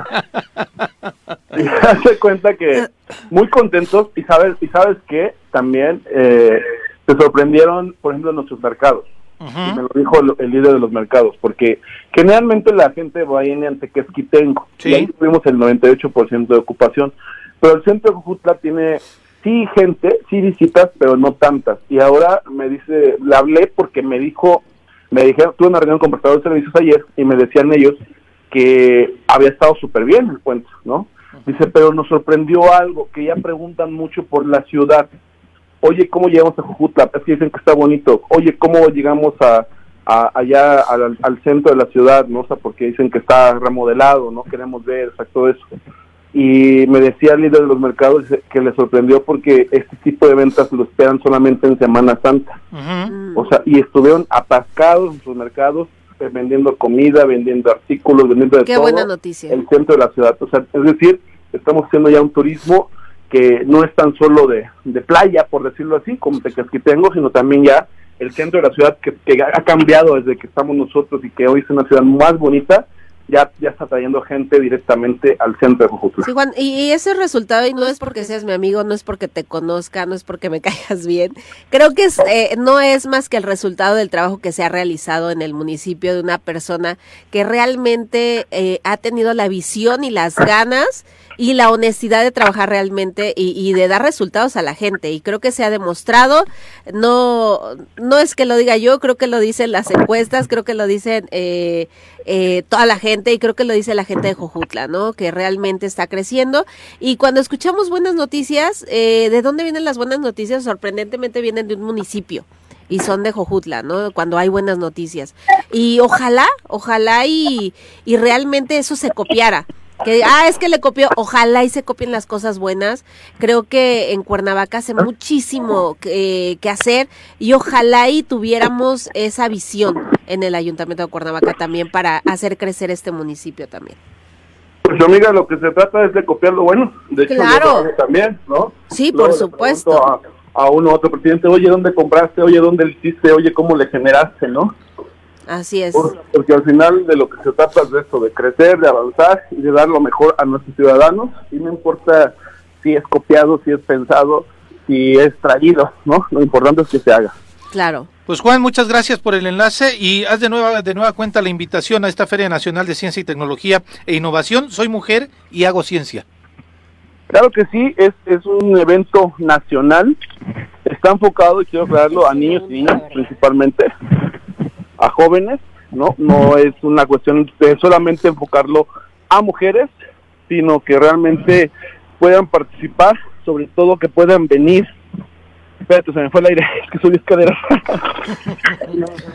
sí, bueno, ahí va a haber un planetario móvil. Es buen alcalde, pero hace mucho ejercicio. Sí, demostraciones, talleres, exposiciones con animales y venta de productos artesanales. Va a ser todo lo que van a encontrar ahí con diferentes eh, instituciones involucradas en este espacio de la unidad deportiva y cultural eh, eh, dice Juan Ángel, eh, también ahora científica, la perseverancia, que además quedó espectacular y que estamos deseosos de que ya formalicen la entrega al municipio de Jojutla para que toda la gente pueda disfrutar de esas instalaciones. Por lo pronto, es este sábado 11 a las de las 11 de la mañana a las 4 de la tarde, Juan Ángel. Es correcto, Pepe, los esperamos con mucho gusto, de verdad que se la van a pasar increíble y va a ser sin duda un gran festival nacional que ponga Morelos en la mira de todo el país. Ojalá y hubieran sido más días para que algunas escuelas pudieran haber llevado a los chiquillos. Ojalá. Sí, pero como vienen de, vienen de fuera, o sea, y, ahí la verdad es que los gastos ya para pagar hospedajes y eso sí, es algo elevado, ¿no? Porque pues son varios ponentes entonces, pues una noche sí es posible, pero ya dos es complicado. Entonces, aprovechen, aprovechen este sábado 11 de febrero a las 11 de la mañana. Juanjo, ¿algún comentario, Juan Ángel? No, nada, simplemente felicitarlo, felicitarlo como siempre, porque creo que su trayectoria política está siendo intachable. Bueno, tendrá sus sus manchitas por ahí, ¿no? Ahí en el PRD tuvo alguna cagadita que otra, pero si no, todo bien. Todo bien. Felicidades, Juan Ángel. Gracias, Juanjo. Te mando un fuerte abrazo. Con cuidado, por favor. Va para, Que, la, la, que esa cama de, del señor Burns te haga todo, todo el bien que requieres. Porque seguro fue a eso, ¿eh? No, hombre, va, va- va para Guadalajara, para lo, el tema de la tercera división, pero en fin. No, eso, eso te va a haber dicho, pero para mí que se va a meter a su, a su, ca- a su ¿Sarcófago? A Sí, su a su cámara de rejuvenecimiento. rejuvenecedora, ¿no? Pues bueno, gracias Juan Ángel. Luego. Abrazo, Juan Ángel. Son las 7.59, vamos a hacer una pausa más y regresamos. Nos da gusto platicar de esfuerzos de que se hacen bien en el estado de Morelos, ¿no, Ale? Así es, no, siempre es padrísimo escuchar estas noticias, ojalá y, y se replicara, ¿no? En todo el estado, yo que soy de Cuernavaca, ojalá y se replicara aquí en Cuernavaca esas buenas noticias. Hoy Morelos rinde cuentas, comp- eh, comparte la información de que el Congreso del Estado aprobó un presupuesto de 1.660 millones de pesos en seguridad para el año 2023 y esto representa un incremento del 23% respecto a lo aprobado en el 2022 que fue de 100 de 1.346 millones. Oye, pero ¿sabes quién es el más encabronado? El comisionado me parece. El vicealmirante. Sí, cabrón. el vicealmirante. Lo vi la otra vez. Sí, güey, o sea, No lo el mundo entiendo. al revés. Sí. Los recursos para seguridad en Morelos aún son insuficientes y se debe atender el aumento al sueldo y número de policías, así como la correcta aplicación de recursos y su transparencia. Esto es lo que Sí. dice Morelos Rinde Cuentas, que viene acompañada de una gráfica, como siempre lo hacen de manera muy profesional, una infografía que da muestra de que evidentemente eh, pues este sí hubo un incremento del 23%. Pero dice que Stamel se enojó. Sí, el comisión El, lo vi el comisionado se enojó, cabrón. y en, en un chat donde estoy también el este su brazo derecho Santomé Santomé, el- muy molesto y muy este Sí. sí, no sé por qué Sí, sí. cuando Retando, creo que creo que es un, un síntoma común, ¿no? De, de Sí, ese es- gobierno, el, el, el pelear, eh, el retar, Sí. ¿No? Es que- Eh, y sí, lo vemos a este personaje en el grupo ahí peleando Sí, con, con terrible. todo el mundo. vicealmirante se ve una persona bonachona. exacto Sí. sí Y ya lo han eh, contaminado, cabrón. cuando llegó reconoció el trabajo que estaba haciendo en el C5 y demás después ¿Sí? El discurso le fue cambiando pero además sale y lo platicamos ayer con Juanjo ve los los spots de este informe de gobierno del gobernador y salen así Ah, yo le cambio. Pero salen así, sale así como, como de, de estos cuates fisiculturistas, ¿no? Retando, y así como cuando dijo, échenme a los 15 Sí. diputados, así hacen el gobernador y así hacen que aparezca la gente. O sea, es un mensaje velado de confrontación, Sí, así claro, es tal cual. totalmente. Esa es su campaña del cuarto informe de informe. Ultraderechista. Completamente. ultra- ultraderechista. Completamente. Ese es el A mí me indignó, me indignó un espectacular donde aparece en una foto con una chica que, que es boxeadora que nos fue a representar en España. Eh, Que le diste lana tú para que se fuera. que, que los apoyamos. y cuando, cuando ella pidió el apoyo del gobierno, se No lo dieron, negaron. no le dieron O nada. sea, no le dieron, no le apoyaron para irse a España a competir y representar a Morelos. Y hoy aparece en un espectacular con el gobernador, Qué ¿no? barbaridad. Cuando estuvo esperando, esperando, hizo rifas, hizo de todo para conseguir para sus viáticos. Y, y hoy aparece. Y Muy bonito. Y como esa historia, muchas. Pero bueno, Sí. vamos a una pausa, regresamos, son las 8 con 2. Bueno, yo me despido, que llevo llegando al aeropuerto. Sale, saludos. Abrazo, buen Juanjo. viaje. Vale, gracias. Bye. Adiós, adiós, bye. Bye. Las 8 de la mañana con 6 minutos y como ayer le comentábamos, había eh, una audiencia ante juzgados que tenía América López, la ex titular de la ISAF, tenía un citatorio para el desahogo de una audiencia, sin embargo, esta se pospuso. ¿Por qué? Bueno, su defensa no llegó. Eh, dice, ella argumentaba durante la realización de este juicio que se le habían avisado en la noche que no iban a poder llegar, por qué situación no se sabe, y pues evidentemente al no llegar su defensa no se pudo desarrollar esta audiencia y tuvo que ser pospuesta. ¿Qué es lo que pasa? Bueno, es algo similar a lo que hizo Antonio Villalobos el día que fue detenido. Él argumentó un accidente, vimos nosotros las imágenes de ese accidente, la defensa mencionó, la defensa sí se presentó y después lo que hicieron fue llevar llegar las fuerzas del orden o la, justamente la policía a pues eh, pues desarrollar su detención.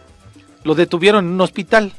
Qué es lo que quiero decir si el día de ayer la defensa hubiera llegado y América López no hubiera justificado su ausencia podría haber sido detenida el día de ayer y declarada sustraída de la justicia.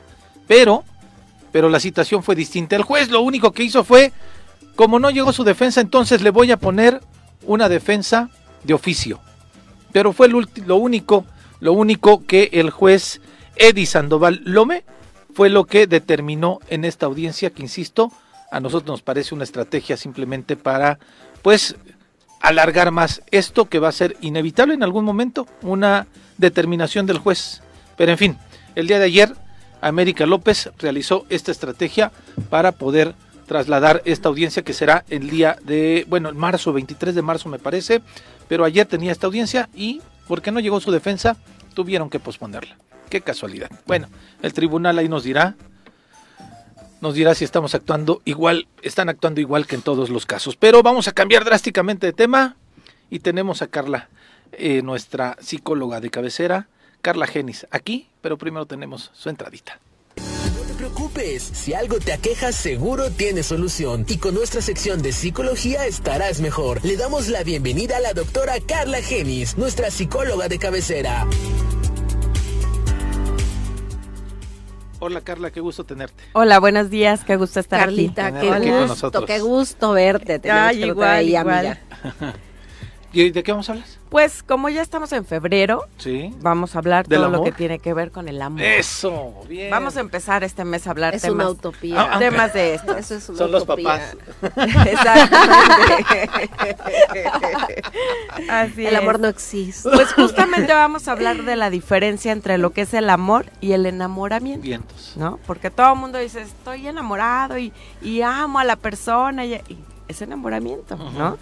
¿Qué es el enamoramiento? Vamos a recordar un poquito la historia de Cupido, ¿no? Que era el hijo de Afrodita, la diosa del amor. Donde con las flechas, ¿qué hacía Cupido? Pues amor a primera vista, Sí. ¿no? Y justamente eso es el enamoramiento. Es como un amor a primera vista donde hay una intensidad, ¿no? De, de- de descargas en nuestro Sí. cerebro que pudiera asimilarse a la locura e inclusive las drogas, ¿no? ¿Qué tal? O sea, es una enfermedad. Eh, bueno, podemos clasificarlo como enfermedad, pero Nos sí hace tiene daño. características. Ay, Alejandra. cuidado, creo que, creo que cuidado. tienen que platicar después de- Cuidado, de, de- cuidado. ¿Qué pasa cuando me enamoro? Ajá. Cuando me enamoro, toda mi atención se va a la otra persona, ¿no? Cuando me enamoro, eh, empiezo a, a centrar todo mi mundo tiene que girar en torno al otro.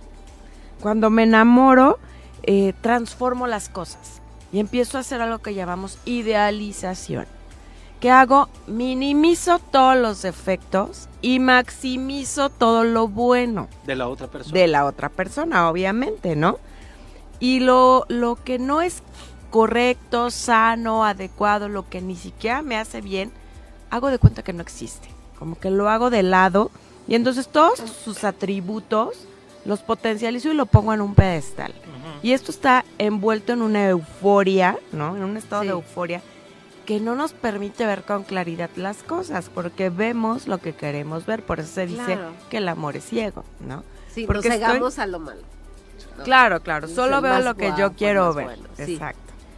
¿Y qué es esto? Es como vivir en la nube, es como vivir en una fantasía, en una ilusión, donde predomina el Dijeras, deseo. es como las drogas de vivir en el viaje, así. Ándale, igualito.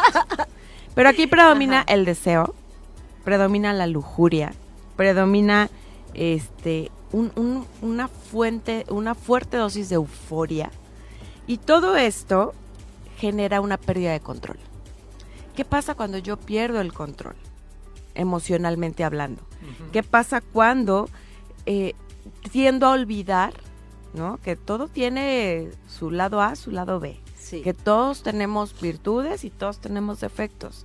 Entonces, ¿qué hago? Olvido todo y me dejo llevar por lo que yo creo que es felicidad. Entonces, estoy muy feliz. Entonces, le apuesto todo y me voy hacia la persona que creo, fíjense bien, creo que me da la felicidad. El otro no me da la felicidad. Lo que ocurre es que en mi cerebro hay una cascada brutal, ¿no? Neuroquímica neurotransmisores, ¿no? Hemos oído hablar de la dopamina, la serotonina, la noradrenalina, cosas que, bueno, todo esto genera que yo tenga un sentimiento intenso, fuera de control, irracional, y no me importa. No me importa porque según yo me la estoy pasando increíble. ¿no? Y de repente vemos chavas y chavos que le preguntan las amigas, ¿pero qué le ves? ¿No? Hasta te trata mal, ¿no? Ya es- cuando tu respuesta no es racional, ¿no? Y hemos escuchado respuestas infinidad de veces con, con alumnitas de prepa, ¿no? Que me decían, es que tiene un no sé qué, que, que, que no te puedo... Cuidado, esos son focos rojos. Nosotros eh, psicológicamente decimos, se enganchan las patologías. Y ahí es donde yo creo que el otro me está dando, ¿no? Y lo que pasa es que mi patología embona bien padre ahí. O sea, el otro está igual de, de, de digamos, en desequilibrio emocional como yo y embonamos. Entonces no puedo explicar racionalmente qué le veo. Me grita, me deja plantada, llega tarde, le caen mal mis amigos, no me deja hablarle a tales personas, pero yo estoy enamoradísima, ¿no? ¿Qué es lo que ocurre? Estoy negada por esta nube que se vuelve una gran droga neuroquímica. Y entonces, ¿qué yo creo? Empiezo a entrar en una obsesión empiezo a pensar que mi vida gira alrededor de y que solo con y que, ¿no? Veía yo chavitas que decían, es que ya conozco a su familia, me tratan súper bien y terminar esta relación de tres meses es como, qué flojera empezar de nuevo. Y yo decía, wow, tres meses. ¿no? Y estás hablando de chicos de 14, 15, 16, 17 años, ¿no? Donde evidentemente su desarrollo neurológico aún no termina. Entonces, ¿qué sucede? Esta, esta situación del enamoramiento camina por la obsesión, el deseo y podemos decir que un poco la adicción a la otra persona. Porque al yo creer que el otro me da felicidad, el otro me da ese bienestar, no quiero soltarlo. Y entonces empiezo a tener un miedo a ser rechazada o rechazado por esa persona, porque ¿qué voy a hacer sin esta parte? O sea, ¿pudieras decir que, que, esta situación se da más en la adolescencia, en la juventud, o, es general? Es eh, eh. general, se da más en la adolescencia, en la juventud. ¿Por qué? Porque su, su desarrollo cognitivo, neurológico, fisiológico aún no termina. Entonces hay ciertos mm. niveles de inmadurez. Pero bueno, ¿cuántas veces hemos visto adultos de 30, 40, 50 que siguen igual de inmaduros ¿Hay emocionalmente? Una línea muy delgada entre eso y la violencia intrafamiliar? Claro que sí. Claro que sí, ¿por qué? Porque yo estoy habituado a ciertos roles y patrones. Y normalmente cuando busco una pareja, cuando alguien me atrae, tiene que ver con algo que me refleja mi, propia historia. Claro. Entonces, o me voy a un extremo donde quiero totalmente lo opuesto, o me voy al otro donde busco lo similar, porque aunque sea doloroso, lo conozco. A eso estoy acostumbrado. Y las personas no nos gusta perder el control de una situación, nos sentimos inseguros. A pesar de que esté de la jodida esa situación. Exactamente. ¿Cuántas mujeres hemos visto, no? Que, que lo amo y las golpean, ¿no? Sí. Les quitan todo. Bueno, ya cobraste, dame tu quincena, dame tu tarjeta, dame. No, es que lo hace por mi bien, ¿no? Ahí podría confundirse un poco con este estado de enamoramiento, porque creo que la otra persona me da el bienestar, creo que la otra persona me da felicidad y sin la otra persona no vivo, entonces genera cierta dependencia a la persona que es donde decimos el enamoramiento se puede comparar inclusive con una droga, ¿no? Porque nos genera exactamente lo mismo. Ahora, eh, ah, estás hablando del enamoramiento, ¿cómo te das cuenta que es amor? Bueno, ahí te va. En el, en el enamoramiento, el inmenso deseo y la obsesión es estar con el otro minimizando esos defectos, pero fantaseando. Si yo fantaseo, si estoy en esta parte de locura, de ilusión, de irrealidad, pero esto no dura mucho. O sea, si nuestro cerebro tenga una gran cascada neuroquímica, no dura mucho. Entonces, ¿qué pasa? En algún momento, toda esta etapa termina. Aproximadamente estamos hablando que dura unos seis meses, no más. ¿eh? En el primer año se acaba. O sea, esto no te va a durar para siempre. Es como, es como el efecto de una droga. En algún momento la sustancia pierde el efecto y bye, ¿no? Igualito sucede aquí. Y entonces la percepción empieza a cambiar. Esta percepción distorsionada que yo tenía que la otra persona era fabulosa, de repente es, ah, caray, grita, ¿no? Ah, caray, llegó tarde. Ah, caray, como que... no ha cuenta de, ese, lunar tan feo que se le ve de allá. Exacto, ¿no? Y entonces empezamos a justificar con, es que no era así, ¿no? Siempre fue así, solo que yo no, lo, veía. Recuerden que decimos el amor es ciego, ¿no? El enamoramiento realmente, no el amor. Y entonces, ¿qué ocurre? El cerebro se habitúa igual que una droga y entonces empieza a ver esto como ya no tan maravilloso, ¿no? O sea, así como mi cuerpo, mi cerebro me pide dos o tres copas más de alcohol porque una ya no me hacen el efecto, así en, en, las emociones yo digo, pues no, no está tan lindo, ¿no? No es tan cariñoso, no es tan agradable. Ese chiste ya me lo contó 20 veces, este, ¿no? Y esto, eh, ¿qué es lo que sucede aquí? Es donde las relaciones terminan porque ya no es lo que yo pensé, cambió. Pero no cambió, solo que dejé de verlo desde este velo. O donde las relaciones se vuelven un amor maduro. ¿Cómo es esto? Donde yo ya estoy ubicado en la cordura. En el amor maduro existe lo racional, la cordura, ya hay una profundidad de sentimientos. En un amor maduro eh, ya encontramos otro tipo de relación. Ya es una relación filial, de cuidado, de amistad, de comunicación, de afecto, de empatía. ¿no? Ya no es solo lo que él me da y me hace sentir o lo que ella genera en mí, no. ya descubro que hay un otro que también necesita de mí. Y empiezo a ver si somos empáticos y compatibles a muchas cosas. Y ahí también empiezo a ver donde no tenemos nada que ver, ¿no? Entonces, si esto trasciende, la relación puede madurar y entonces ya no es enamoramiento, ya es un amor, el cual tiene evidentemente que irse cuidando, que irse construyendo, que irse modificando todo el tiempo, ¿no? Pero para esto tenemos que experimentar este lindo proceso de enamoramiento algunos meses. El problema es cuando nos enganchamos. Ya pasan estos meses y yo genero esta dependencia a la otra persona. Y me está haciendo daño y no me gusta y no me la estoy pasando bien. Y sigo esperando que vuelva a aparecer la persona que yo idealicé al principio pero esa persona nunca existió. La creé yo, ilusión en mi mente. Podría decir, Carla, y lo creo que lo mencionabas alguna vez, que yo de pronto eh, he visto a amigos o amigas que tienen el amor de su vida cada tres meses o cada seis meses. Claro, y es por esa, esa, esa falta de poder consolidar una relación y están solamente inmersos en esta etapa de enamoramiento. Así es. Conocer una persona y después bye. Podría ser. Sí, porque además acuérdate que todos neurológicamente tenemos ciertos eh, patrones o tiempos para madurar. ¿Qué pasa con las personas que vemos de cuarenta y tantos, cincuenta y tantos y que siguen con estas dinámicas? ¿Qué sucedió en su cerebro? ¿Qué sucedió en su vida? Que su historia los llevó a no poder madurar en una relación filial madura. ¿no? Ahí tiene que ver su historia de vida. ¿Qué vieron? ¿Qué aprendieron? ¿Qué creyeron? ¿Qué les dijeron? ¿Cómo se sienten? ¿Cómo enfrentan o no estos temores? Recuerda que el enamoramiento es también este miedo a perder, a que me rechacen, a no ser suficiente, a no poder, no me siento digno, no me siento guapo, no me siento capaz. Todo esto sabotea muchas veces la posibilidad de, de la madurez emocional. y para que exista un amor maduro, evidentemente tiene que haber madurez emocional. ¿no? Por eso hablamos mucho del enamoramiento de los chavos. Porque están todavía en el proceso de, desarrollo neurológico, de, de maduración. Entonces, muy común. O sea, todos nosotros sabemos que una relación va a acabar en algún momento. Mañana, en un mes, en 20 años, en 50, pero va a terminar. Sabemos que no es eterno.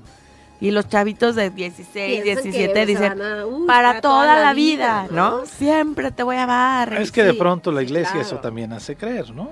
Bueno, claro, pero recuerda que cuando nos casan en la iglesia, nos leen a la mitad las cosas, ¿no? Porque dicen por ahí que hasta que la muerte nos separe. Pero ahí no es el final del texto. Pero a todos nos leen hasta ahí.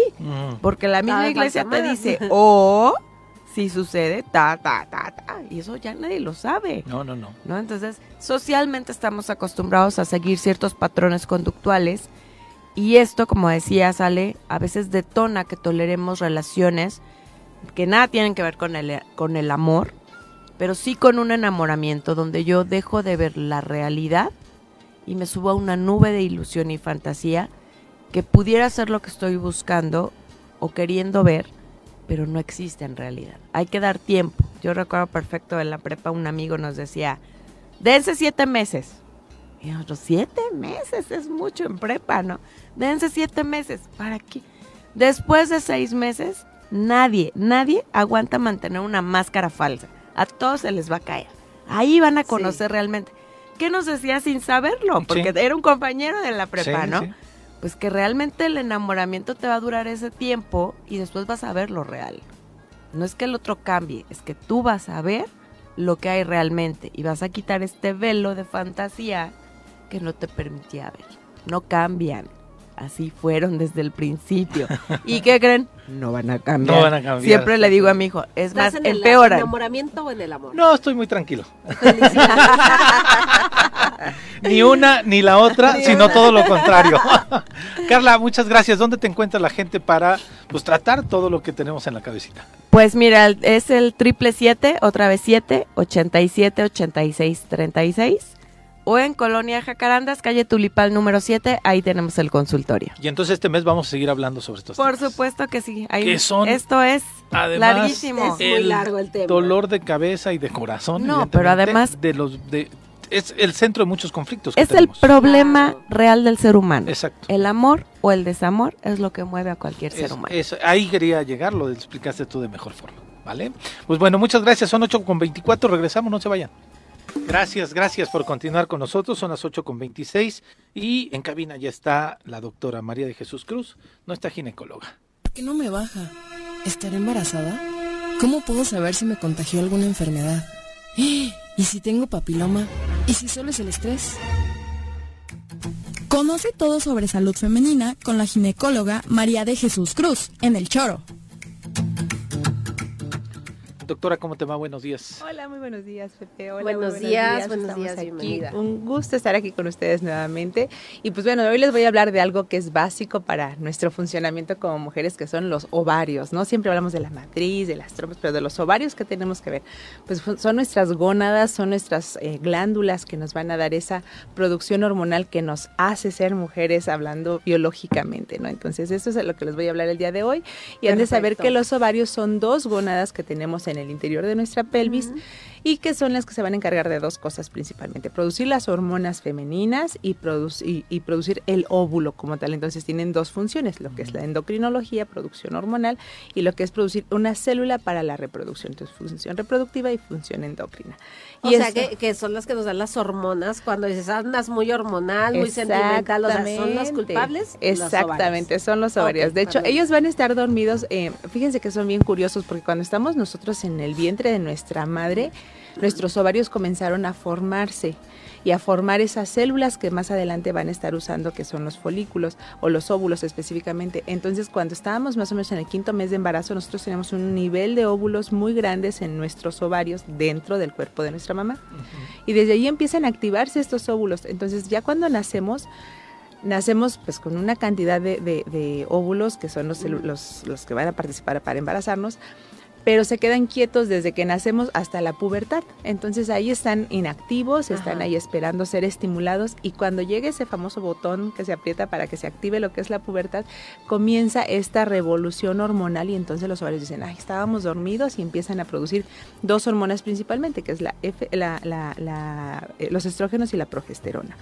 Los estrógenos siempre los va a estar produciendo el ovario y la progesterona solo los va a producir cuando estamos ovulando, que es el famoso la mitad del ciclo, ¿no? Que no Sí. estamos ahí de, ay, como que hoy me siento raro. O a veces nos sentimos así como que más querendonas también, así de, ay, como que no tiene malos bigotes hablando del enamoramiento, así Del como que. enamoramiento. Mira, mira, como que Entonces no". ya vimos la consecuencia del Exacto. el entonces- culpable de- del Hormonal. enamoramiento. Exacto, porque ahí viene toda esta conjunción Ajá. hormonal, o sea, en donde yo me siento lista para, hablando biológicamente, para el apareamiento, porque Sí. estoy justo en mi día fértil y demás.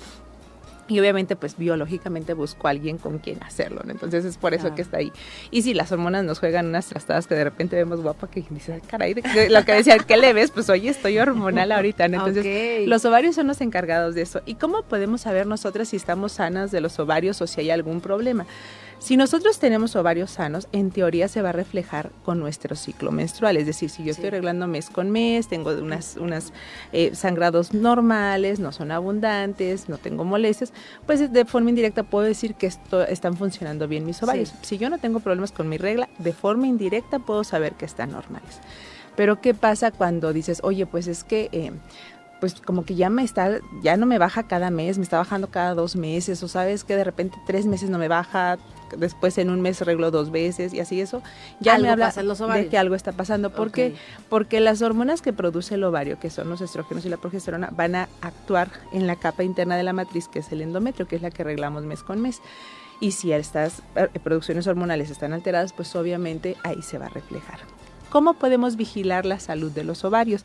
Pues muy fácil. Primero, estando al pendiente de nuestro ciclo menstrual. Y segundo, haciendo un estudio básico, que es un ultrasonido pélvico, para ver cómo está su forma y su tamaño de los ovarios. Porque a veces es muy común que oigan que dicen, ay, es que me dijeron que tengo quistes en los ovarios, o ay, es que me dijeron que tengo ovario poliquístico, ¿no?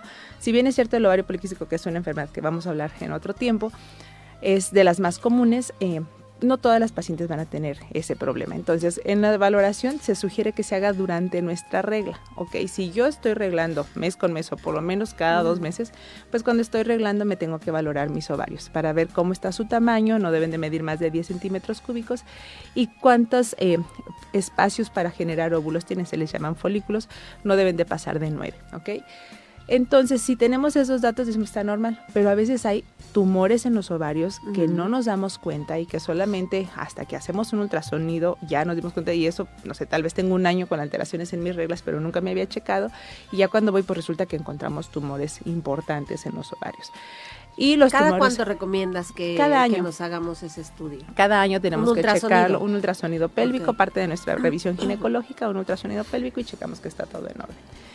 Y les decía, si encontramos esos quistes en los ovarios o alguna tumoración, hay dos tipos de, lesiones. Las que son solo quiste, que es decir, una bolsita de agua, un globito de agua, un quiste, y las que tienen componente mixto o sólido, ¿no? O sea, que ya no nada más se ve como agua, sino que se ve algo más dentro de esa bola o de esa bolsita ahí es donde tenemos que tener cuidado, ¿no? algunos ovarios, algunos, perdón, eh, tumoraciones van a ser benigna, que es la mayoría, y otras sí pueden tener un componente maligno, ¿no? Y ojo, los ovarios pueden darnos problemas durante toda la vida, o sea, no nada más es específico en las mujeres en etapa reproductiva. Sí tengo recientemente el caso de una paciente que ya me fue a consultar por un problema en su matriz, que se, ya 62 años se le había caído su matriz, pero yo le vi algunos rasgos que decía esto tiene alguna otra cosa y le empiezo a investigar y tenía un tumor de ovario, desafortunadamente es un tumor de ovario pues no benigno, entonces eh, son situaciones que tenemos que estar checando, ¿no? Y que eso no pasaría si nos hiciéramos eh, una revisión. Una revisión anual, o sea, anual, salvo que hubiese algún problema tenemos que checarnos. Y ojo, los ovarios no todos se operan cuando tenemos un quiste, hay quistes que se les llaman quistes funcionales, que con vigilancia, observa, estar observándolo o bien con tratamiento médico podemos quitarlos y no necesitamos una cirugía, ¿no? Pero hay otros que aunque estén muy pequeñitos, solo por el componente interior que tienen, ahí sí tenemos que hacer cirugías porque se ven componentes o sólidos o mixtos o medio sospechosos, entonces ahí tendríamos que hacer así, esté muy pequeño. ¿Son cirugías de alto riesgo? No, normalmente no, y ahorita con la laparoscopía la verdad es que se hacen cirugías de mínima invasión, entonces es, es pues es un abordaje, no, exacto, no hay que por qué tener miedo. tener esta precaución todas las mujeres, exacto. ojo, eh, estar alertas en ese tema y puede que no nos pase nada, ¿no? Y algo que es bien interesante con los ovarios es que obviamente tenemos dos, pero si por alguna situación tenemos que perder un ovario por una tumoración o algo, nuestro ovario que queda, ese va a ser exactamente la función completa de nuestra función hormonal y nuestra función reproductiva, porque a veces nos da mucho miedo, es que me van a quitar un ovario, pues si es necesario quitarlo, lo vamos a quitar, pero el otro va a ser su función, entonces aquí es bien importante esa parte, ¿no? Que no hay que tener miedo, si nosotros hacemos estudios eh, oportunos cada año, estamos vigilando nuestra salud del ovario, vamos a darnos cuenta de esto, ¿ok? Y también saber que del ovario pueden derivarse algunos otros problemas endocrinos, hablamos de la cuestión reproductiva, si yo no ovulo, pues no me voy a embarazar, porque no está eso, pero también puede ser que mis ovarios produzcan hormonas que no son adecuadas para mí. El ovario produce primero hormonas masculinas, que son los andrógenos, y estas se transforman a hormonas femeninas, que son los estrógenos pero hay mujeres en las que los andrógenos van a estar más altos, es decir, las hormonas masculinas, y son aquellas que vamos a ver que tienen bigotito, que tienen mucho acné, incluso que tienen obesidad central, tienen piel grasa, incluso... Es porque generan hormonas masculinas. Exactamente, es porque su ovario está generando hormonas masculinas. Todo eso hacen los ovarios. Todo eso hacen los ovarios. Son interesantísimos, la verdad, son una chulada nuestros ovarios, entonces hay que conocerlos. Por eso hay que tener cuidado, o sea, las mujeres, vaya, deben tener mayor cuidado. Exacto, y además, si se dan cuenta, son, tienen células que nosotros le llamamos totipotenciales, es decir, un óvulo puede generar un ser humano, o sea, puede generar completos órganos y demás, entonces obviamente están esperando ser estimulados para generar todo esto. Entonces algunos tumores que se producen en los ovarios pues pueden tener la estructura que se imaginen porque tienen ese potencial esas células. Entonces son unas órganos muy interesantes, claro que sí. Son, poco, poca atención les damos. Exacto, entonces hay que conocerlos, son nuestras gónadas femeninas que son el equivalente a los testículos en los hombres, nada más que nuestras gónadas viven en nuestro interior y hay que estarlas vigilando, ¿no? La ventaja de los hombres es que pueden los hombres tienen de todo este tipo de problemas, ¿no? Claro, tienen los suyos, o sea, yo no les... les, les, este, También generan hormonas. Generan hormonas, se activan igual, exactamente. Que no nos digan que eres mujer, ay, eres hormonal, no, los hombres también. la, la, la ventaja que pudieran tener ellos es que ellos tienen una eh, dosis permanente de hormonas y siempre están como en el mismo modo, a diferencia de nosotros que tenemos altibajos hormonales y entonces hay días en que decimos, Dios mío, ¿qué está pasando no, con estas hormonas? ¿no? Entonces eso es bien interesante. Aprovechen hombres que sus gónadas están a la vista, al, al tacto, entonces ustedes sí los pueden estar checando y vigilando pues diariamente los puedes estar vigilando. Nosotros como mujeres necesitamos un estudio para ver que estén bien nuestras gonadas. Doctora, ¿dónde te encuentran? Estamos en calle de la Luz número 44, en la colonia Chapultepec, en el Hospital Morelos. El teléfono es el 777-370-6845. Pues gracias por estar con nosotros. Un gusto. Cuiden sus ovarios. ¿Qué hacemos? ¿Una pausita? ¿Sí, una pausita, producción? Sí, va. Vamos a hacer una pausita más. Regresamos 8 con 36. 8 con 39. Y bueno, le comento que el número de muertos por los potentes terremotos del lunes supera eh, hoy miércoles los 11.200 personas. 11.000, wow. de las cuales 8.574 se produjeron en Turquía y 2.662 en Siria. En los dos países golpeados por el desastre se contabilizaron también casi 55 mil heridos, muchos con fracturas y cortes de gravedad. La magnitud del tema es que hay lugares en donde ni siquiera la ayuda ha podido llegar. Entonces, esta cifra de los 11 mil, 11 mil 200 muertos puede ser. Qué tragedia tan más grande. Y luego el clima que no les ayuda en absolutamente nada. Si está nevando. Sí, entonces sí, es... Es verdaderamente una desgracia mundial por un desastre natural, de lo que incluso decían parecía el apocalipsis, así lo narraban algunas personas de allá, pero seguramente ya escucharon a Benja, si es que no le han abierto el micrófono, seguramente no lo han escuchado, pero hoy tenemos la entrada. Tenemos nuestro espacio de literatura con Benjamín Nava. Leer es comprender. Date un tiempo, libera tensiones y estrés. Piérdete de la realidad y expande tu mente. Recomendaciones literarias con Benjamín Nava. Don Benjamín. Don Pepe, con el gusto de saludarlos como siempre. Ale, muy buenos días, muchísimas gracias. Hoy sí, encantado con el empaque de rompope. ¿eh? Hoy sí pregunté mejor primero. no, es de, lote, es de rompope. Pues, este, pues sí, no, este, yo en la mañana eh, volviendo al tema de la desgracia en, en, Turquía y Siria, escuché en la mañana que rescataron a un bebé. Por el llanto del bebé, entre los escombros, rescataron al bebé y estaba recién nacido y rescataron a la mamá. Ah, la mamá estaba con también. ahí, ahí dio a luz, ¿no? Dio a luz. en los escombros. Dio a luz en los escombros. ¿no? de que en los escombros dio a luz. Y lo, Vi las imágenes de la, del bebé. Fíjate. Pero no había eh, tenido la información de que la mamá también había salió con vida, pero sí dio, como dices bien, le dio a luz. Sí, también, dentro del, de, cómo dentro de la calamidad ocurren esos milagros que, bueno, sigue la, esperanza, ¿no? Porque, bueno, ya la, ya las, ya las cifras de, de fallecimientos terribles, ¿no? Entonces, y que todavía está por esperarse que, que haya más por con las las zonas marginadas que están tan apartadas que no puede llegar, pero bueno, vamos a ser, conservar nuestras o, incrementar nuestras oraciones por tantas personas, tanta desgracia, ¿no? agarrándose a molazos, ¿no? Rusia, Ucrania, ah, Estados Unidos metiéndole ahí. Putin mandó auxilio, pero eso no quita, ¿no? terrible de Israel también, que sigue bombardeando y siguen matando a palestinos. Es, increíble. Nos está lloviendo en el mundo. Estos contrastes de la humanidad. El apocalipsis no está no solo en Turquía, está en todo el mundo. En todo el mundo. Claro. Y después en las acciones de muchos. Y ahora que venimos de, de la de una pandemia donde también se fueron varios amigos, eh, familiares. Sí, exacto. Sin duda son avisos, ¿no? De que algo tenemos que hacer, algo que tenemos que cambiar por dentro de nosotros para cambiar que, cambie el mundo por fuera, ¿no? Pues fíjate, Pepe, en esta ocasión la sugerencia literaria que ya no ya no agarramos de fin de semana porque luego fin de semana está muy apretado los, los viernes, entonces agarramos más relajado, ya sea miércoles o jueves, que eso es lo que hemos cambiado. Y en esta ocasión, este, te quedo de ver el comentario sobre Usigli, porque es extensa el, los, los dramas del teatro de, de Usigli, sí, entonces vamos a prepararlo, la próxima semana se lo dedicamos a, al teatro de, de Usigli. Y en esta ocasión quiero recordar otra vez, porque ya lo había mencionado, pero en esta ocasión una vertiente ya que estamos hablando de escritores periodistas, quiero recordar este, principalmente un trabajo periodístico de José Emilio Pacheco, que es poeta, traductor, ensayista, este, novelista, muy, muy versátil. Bastantes sí, bastante. Y además está considerado como uno de los de los pilares de la literatura mexicana del siglo XX. ¿no? Él escribió es principalmente de entre las décadas, su, su obra narrativa abarca de los años 50-70.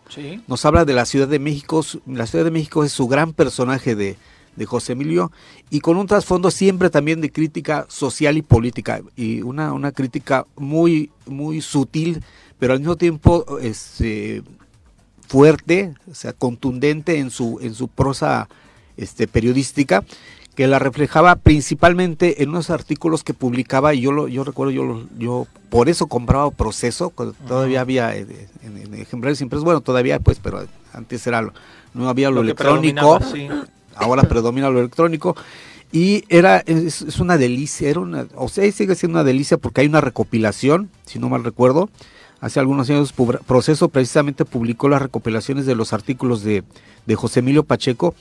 Y lo fascinante de esa, de esa prosa de, José Emilio es que cómo retomaba un asunto, digamos, histórico en la época del siglo, siglo XIX, Benito Juárez, la reforma, personajes, por ejemplo, este Melchor Ocampo, un gran, el gran ideólogo de la reforma, y lo, lo, lo hilaba o ataba cabos con situaciones del México actual, y entonces ahí veíamos dónde estaba la crítica de, José Emilio. Él utilizaba la historia, pero no la historia muerta y, pasada de acortonada de la historia que está en los libros de texto, sino la historia viva de personajes realmente, pues lo sabemos, ¿no? Con sus asegúnes como personas, con sus pasiones y sus defectos, pero sobre todo hacía eh, destacar la parte del, real, eh, en el caso de los políticos, la calidad ahí sí de estadista que tenían los políticos. Sí. Indudablemente la gran figura del siglo XIX mexicano es Benito Juárez, pero alrededor de él y junto a él estaba gente como, por ejemplo, Melchor Ocampo, que es, el, como digo, el, ideólogo del, del siglo XIX. Entonces, es esa mezcla de periodismo actual, una crítica de nuestras situaciones que vivimos hoy día, bueno, en aquel entonces con José Emilio Pacheco murió en 2014, murió a los 75 años, tenía, nació en 1939, murió a los 75 en 2014. Entonces... Siempre fue pareja de Cristina Pacheco. Sí, por cierto, sí, Cristina Pacheco, aquí nos tocó vivir de, Cristina Pacheco en, el 11. Histórica del Canal 11. Sí, histórica, ¿no? Y que ella misma por su propia eh, trayectoria tiene gran mérito como escritora. Ah, también lo vamos a dedicar porque es una gran, una gran, una gran periodista, una gran, este, no, no ubico si tiene poesía Cristina Pacheco. Creo que no. Creo que no tiene. No pero sus mar de historias en la jornada, en la contraportada de la jornada que nos sigue, nos sigue, nos sigue deleitando en, la jornada es de lo poco rescatable que queda, por cierto, de la jornada. Después de algunos este asegúnes que ya tienen la jornada. Pero bueno, volviendo a, a José Emilio Pacheco, hace rato que estaba escuchando a la doctora Rebeca o Raquel, este, María Luisa. María Luisa. Ah, no, del enamoramiento. Carla. Carla. Carla. Carla. El, no, no existe remedio para el enamoramiento. El enamoramiento sí, enamoramiento sí es cierto, se pasa. Pero si queremos conservarlo con la pareja actual, hay que leer poesía. Y, y, yo les recomiendo mucho, sea hombre, sea mujer, el, el sujeto de nuestro, o nuestro objeto amoroso, hay que leer la poesía de José Emilio Pacheco, ¿no? Este. Para mantenernos en esa nube. Sí, para mantenernos en ese. Sí, del enamoramiento. Si no, si no, en la nube, cuando menos hay que ser realistas y, y, conservar un, rinconcito de nuestra casa y de nuestra alma, con una, un rincón poético en el que se alimente nuestra alma y que no nos pegue tan duro las, las fallas de carácter de nuestra pareja, ¿no? Que ese sería. Seis libros al menos de poesía es lo que veo que tiene. Fíjate. Esta referencia. Sí, sí, José. Este, el primero en 1963, Los elementos de la noche. Los elementos de la noche, y exacto. El último, El espejo de los ecos, un taller de comunicación gráfica del 2012. Sí. La edad de las tinieblas en el 2009, sí. que también es uno como de poesía. ¿Algún poema, Benja, de José Emilio, que recuerdes? Uno que recuerdo mucho es, Amor mío, desnúdate, no te vele a mis ojos prenda alguna, pero queda en silencio, nadie sepa. Conservemos del mundo esta llama viva. Ese es un pequeño. pequeño y de memoria, ¿eh? Y de, memoria. No lo estoy leyendo. No, no tengo acrobacia, sí, así es que la Con razón dices pregunta... que, que, para conservar el enamoramiento, eh, tener presente esta poesía así. Conservemos del mundo, preservemos del mundo esta llama esta viva. Llama Ahí viva. está el secreto. Bueno, uno de, sí. secretos, uno de tantas recetas que puede haber para precisamente preservar el enamoramiento y, y, que sea la lealtad gratificada, la, la, lealtad a nuestra pareja gratificada por esos momentos poéticos que también podemos hacer en el choro. Ahí y está la sugerencia. Yo, les, yo les, les aviento una sugerencia porque a soy ver. muy fan de la página amediavoz.com que tiene una recopilación extensísima de eh, poetas y en donde en algunos casos hasta pueden ustedes encontrar la grata sorpresa de tener grabada la voz de los poetas, de los ah, autores. ¿sí? A ver, repítenos, Pepe, la este, página. Perdón. Amediavoz.com. Donde este, ahí pueden, en algunos casos, insisto, no en todos, encontrar eh, la poesía la de los poesía. diferentes eh, autores de su, de su gusto. Y insisto, en algunos casos hasta se puede encontrar la grabación Ay, original de este de estos. Mira, de, abrí a José Emilio Pacheco justamente en esta y desafortunadamente no encuentro ahorita no, no con, con, la voz, Hay pero que, nos las deja de tarea. Sí, tendríamos que buscarla, pero este vienen infinidad infinidad de poemas de José Emilio Pacheco, esta recomendación sí, sí, literaria sí. que hoy nos hace Benjamín Nava. Bueno, y complementada pues con esta sugerencia agradable sorpresa, sorpresa que nos acaba de dar también, entonces vamos a seguirla con todo gusto. Sí. Por eso digo que las sugerencias literarias las hacemos entre todos. ¿eh? Sí. So, yo doy punta de lanza eh, con, una, con un autor y lo alrededor vienen, ¿no? Sí, y, y, la tecnología nos permite esto, poder este incluso pues eh, poder este tener el acercamiento con autores que ya desafortunadamente no podemos encontrar de manera este en los libros a veces, libros, ¿no? sí, sí, pero te juro que ya los medios digitales nos dan esa. todos. Genial. Entonces Oye, a media voz. Cambió la página porque está complicándome. Escucha yo la otra vez uno de Salvador Novo. Entonces, en voz de Salvador Novo. Sí, sí entonces imagínate qué joya, ¿no? Pero sí, sí este, es esta, es Exacto, esta son página. joyas. Sí, caray. José Emilio Pacheco, por cierto, hizo su recuperación de la vida en México de artículos periodísticos de Salvador Novo. Ah, es, mira. Fue su, es su discípulo de, de, de, Salvador Novo, ah, ¿sí? sin duda. Mira, pues muy, muchas gracias, Pepe, en esta ocasión por tu sugerencia literaria. Por cierto, ya vamos a abrir la página de Facebook de sugerencias literarias ah, para darle ah, seguimiento este, y, am y ampliar los comentarios de este tipo en las, de esta sección ahí. del choro matutino. Sí, la información. Bueno, sí. confirmar era fue su cónyuge fue Cristina Pacheco. Cristina Pacheco. No hablan como pareja, no sé si así es, es porque lo ponen así, pero sus hijos Laura Emilia, hijas, Laura Emilia y Cecilia, dos Son, mujeres. Dos, dos, mujeres. Dos mujeres ahí. Él también tuvo distinciones, el Cervantes y el, Ibero, el Iberoamericano de Pablo Neruda y hasta más, mi querido el, el premio Sofía de España y el premio, ah bueno, ya mencionaste el Cervantes y el, y el Princesa Sofía. El Magda Donato. de fue uno de los primeros. El Premio Nacional de Poesía de Aguascalientes. El Premio Javier Villaurrutia. Un doctorado honoris causa por la Universidad Autónoma de Sinaloa. Premio Nacional de Periodismo por Divulgación Cultural en el 80. En el 80. Este, el Premio Malcolm Lowry en el 91. El premio Malcolm Lowry, ¿dónde crees que se lo dieron? Aquí en Cuernavaca. Ah, ¿en y serio? yo fui a la entrega de ese premio y ahí lo conocí en persona. ¿Cómo crees? Y ahí lo entrevisté. Por sí, ensayo literario. ¿En qué año? En qué, qué 91, año? Benja. Ahí están. Éramos bien jóvenes. Éramos bien jóvenes. Seguimos siendo jóvenes, pero entonces sí, éramos... ya con canitas, pero sí, seguimos siendo sí. jóvenes. En el 91, exacto. Todavía estaba el Centro Regional Bellas Artes en, aquí, en donde ahora hay un, un centro comercial. Un, este, una tienda de, de artículos de importados. A ver, di Ahí estaba el centro regional, el IRBAC, ah. Instituto Regional de Bellas Artes de Cuernavaca, el IRBAC. pues en fin. Ahí, ahí, ahí estuvo José ¿eh? Emilio Pacheco. Sí, sí, sí, todo, un, todo un figurón. Sí, exacto. Pues gracias, mi Benja. Al contrario, gracias, Pepe. Gracias por tu sugerencia literaria en este día. Ale, muchas gracias, como siempre. Y en la línea telefónica a Bruno Avilés con Deportes. Las pelotas, las pelotas, las pelotas juega usted. No hay deporte en este mundo donde no las use usted. Las pelotas, las pelotas, las que sueña para usted. Son las de Ninelli, Niurka, Maradona y Pelé. Las pelotas, las pelotas, las pelotas, sabe usted. Son las mismas en Bilbao. En Tenisco, en donde esté. Don Bruno Avilés, ¿cómo estás? Hola Pepe, buenos días, saludos también para Ali, saludos para todo el auditorio. Oh, muy bien por fortuna Pepe. Saludos. Qué bueno mi Bruno, ¿qué tenemos en deportes?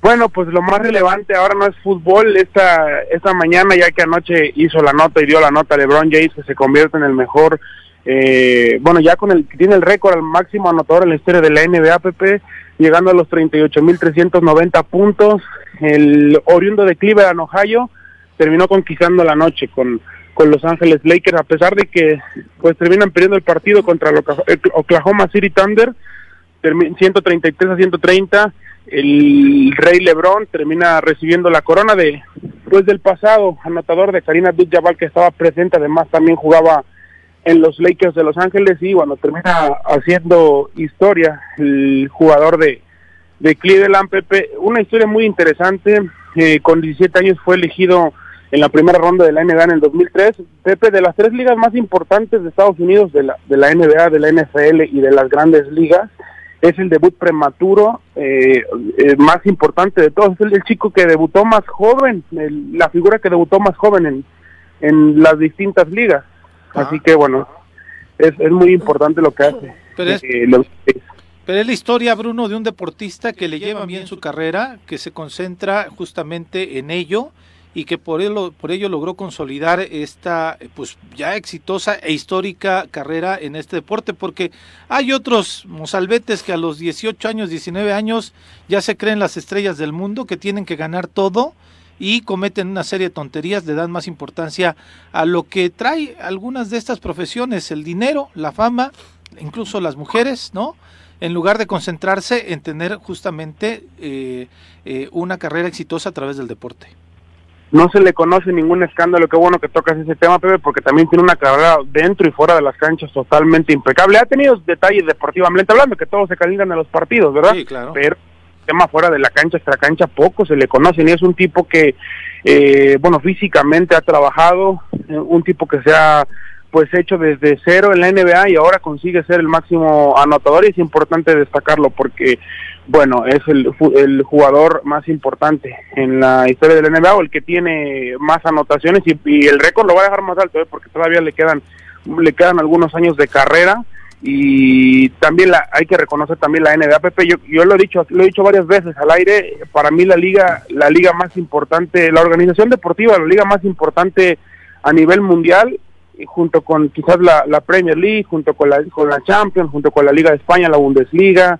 pero la NBA también es una es una liga top que saben vender eh, muy bien su producto, tienen la mejor calidad de, de baloncesto, de básquetbol del mundo. Bueno, eh, hicieron un programa el día de ayer, el, juego de ayer, hasta el, hasta el presidente Joe Biden termina felicitando, mandándole un saludo a LeBron, Pepe. ¿Qué tal? Pues sí, histórico y qué gusto poder ver a estos eh, jugadores en activo todavía, Bruno. El Mike está muy emocionado, no te digo que está haciendo, toda la noche estuvo haciendo en honor a, a este LeBron, al menos hoy trae su playera, su jersey. Sí. seguramente Mike ya va camino. Yo lo hacía ya rumbo al Staples Center en Los Ángeles para, para felicitar a LeBron, pero bueno. Se fue al Ángel de Jutepec, ahí estuvo dando ah. vueltas. ¿Qué más tenemos en deporte, mi querido Bruno, antes de irnos?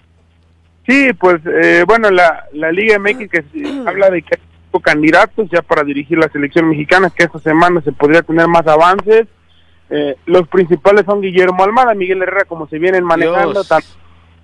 también suena Nacho Ambriz, también suena Mohamed, también suena ahora hasta Diego Coca, pero pues todavía no tienen una... Mientras de la en la NBA nos dan una clase de, de marketing de, de calidad y de y en cuestión, una cuestión impecable también de, disciplina y de todo, pues en la Liga MX tenemos ya más de dos meses que, que los eliminaron de la Copa del Mundo y todavía no han tomado una decisión importante. Oye, que Rafa Márquez le ofrecieron la sub-23. Sí, un, Rafa Márquez que, bueno, yo creo que se debe de quejar, se debe de quedar en el Barcelona B, y ahí debe de seguir aprendiendo para que es un técnico que apenas va iniciando su carrera. De momento me parece que ha tomado la opción indicada y que ni que ni se mueva de allá. Está en uno de los mejores equipos del mundo del fútbol, en el siendo el segundo entrenador más importante de ese equipo.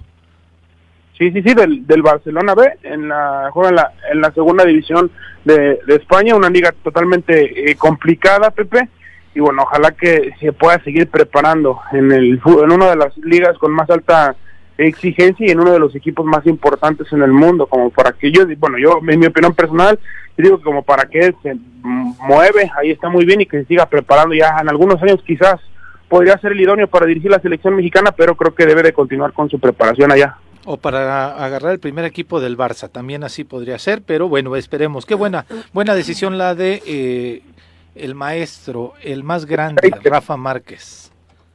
Sí, el Kaiser de Zamora, Michoacán, Pepe, pero bueno, para todos estos y más detalles, los esperamos en punto de las de las seis de la tarde. Seguramente el señor Martínez va a llegar con sus tenis eh, de Lebron y también con su playera de Lebron. Sí, sí, sí, seguramente, en fin, algún tatuaje en alguna parte del cuerpo también y en la parte de atrás. Pero bueno, nos vamos, Bruno, muchas gracias. Gracias, Pepe, saludos, un fuerte abrazo para todo el auditorio. Te escuchamos a las seis.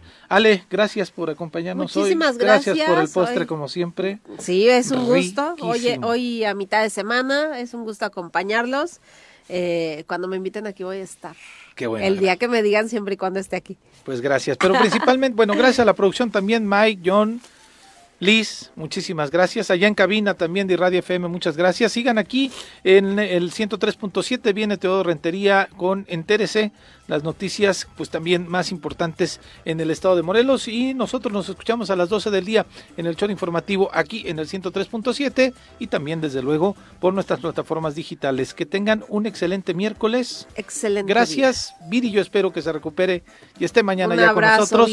Juanjo, nos vamos a librar de él por algunos días de la semana. Mm. Que tengan excelente miércoles. ¡Uy! ¡Se acabó! Pues así es esto. Esta fue la revista informativa más importante del centro del país. El Choro Matutino. Por lo pronto, el Choro Matutino. A bailar y a gozar, que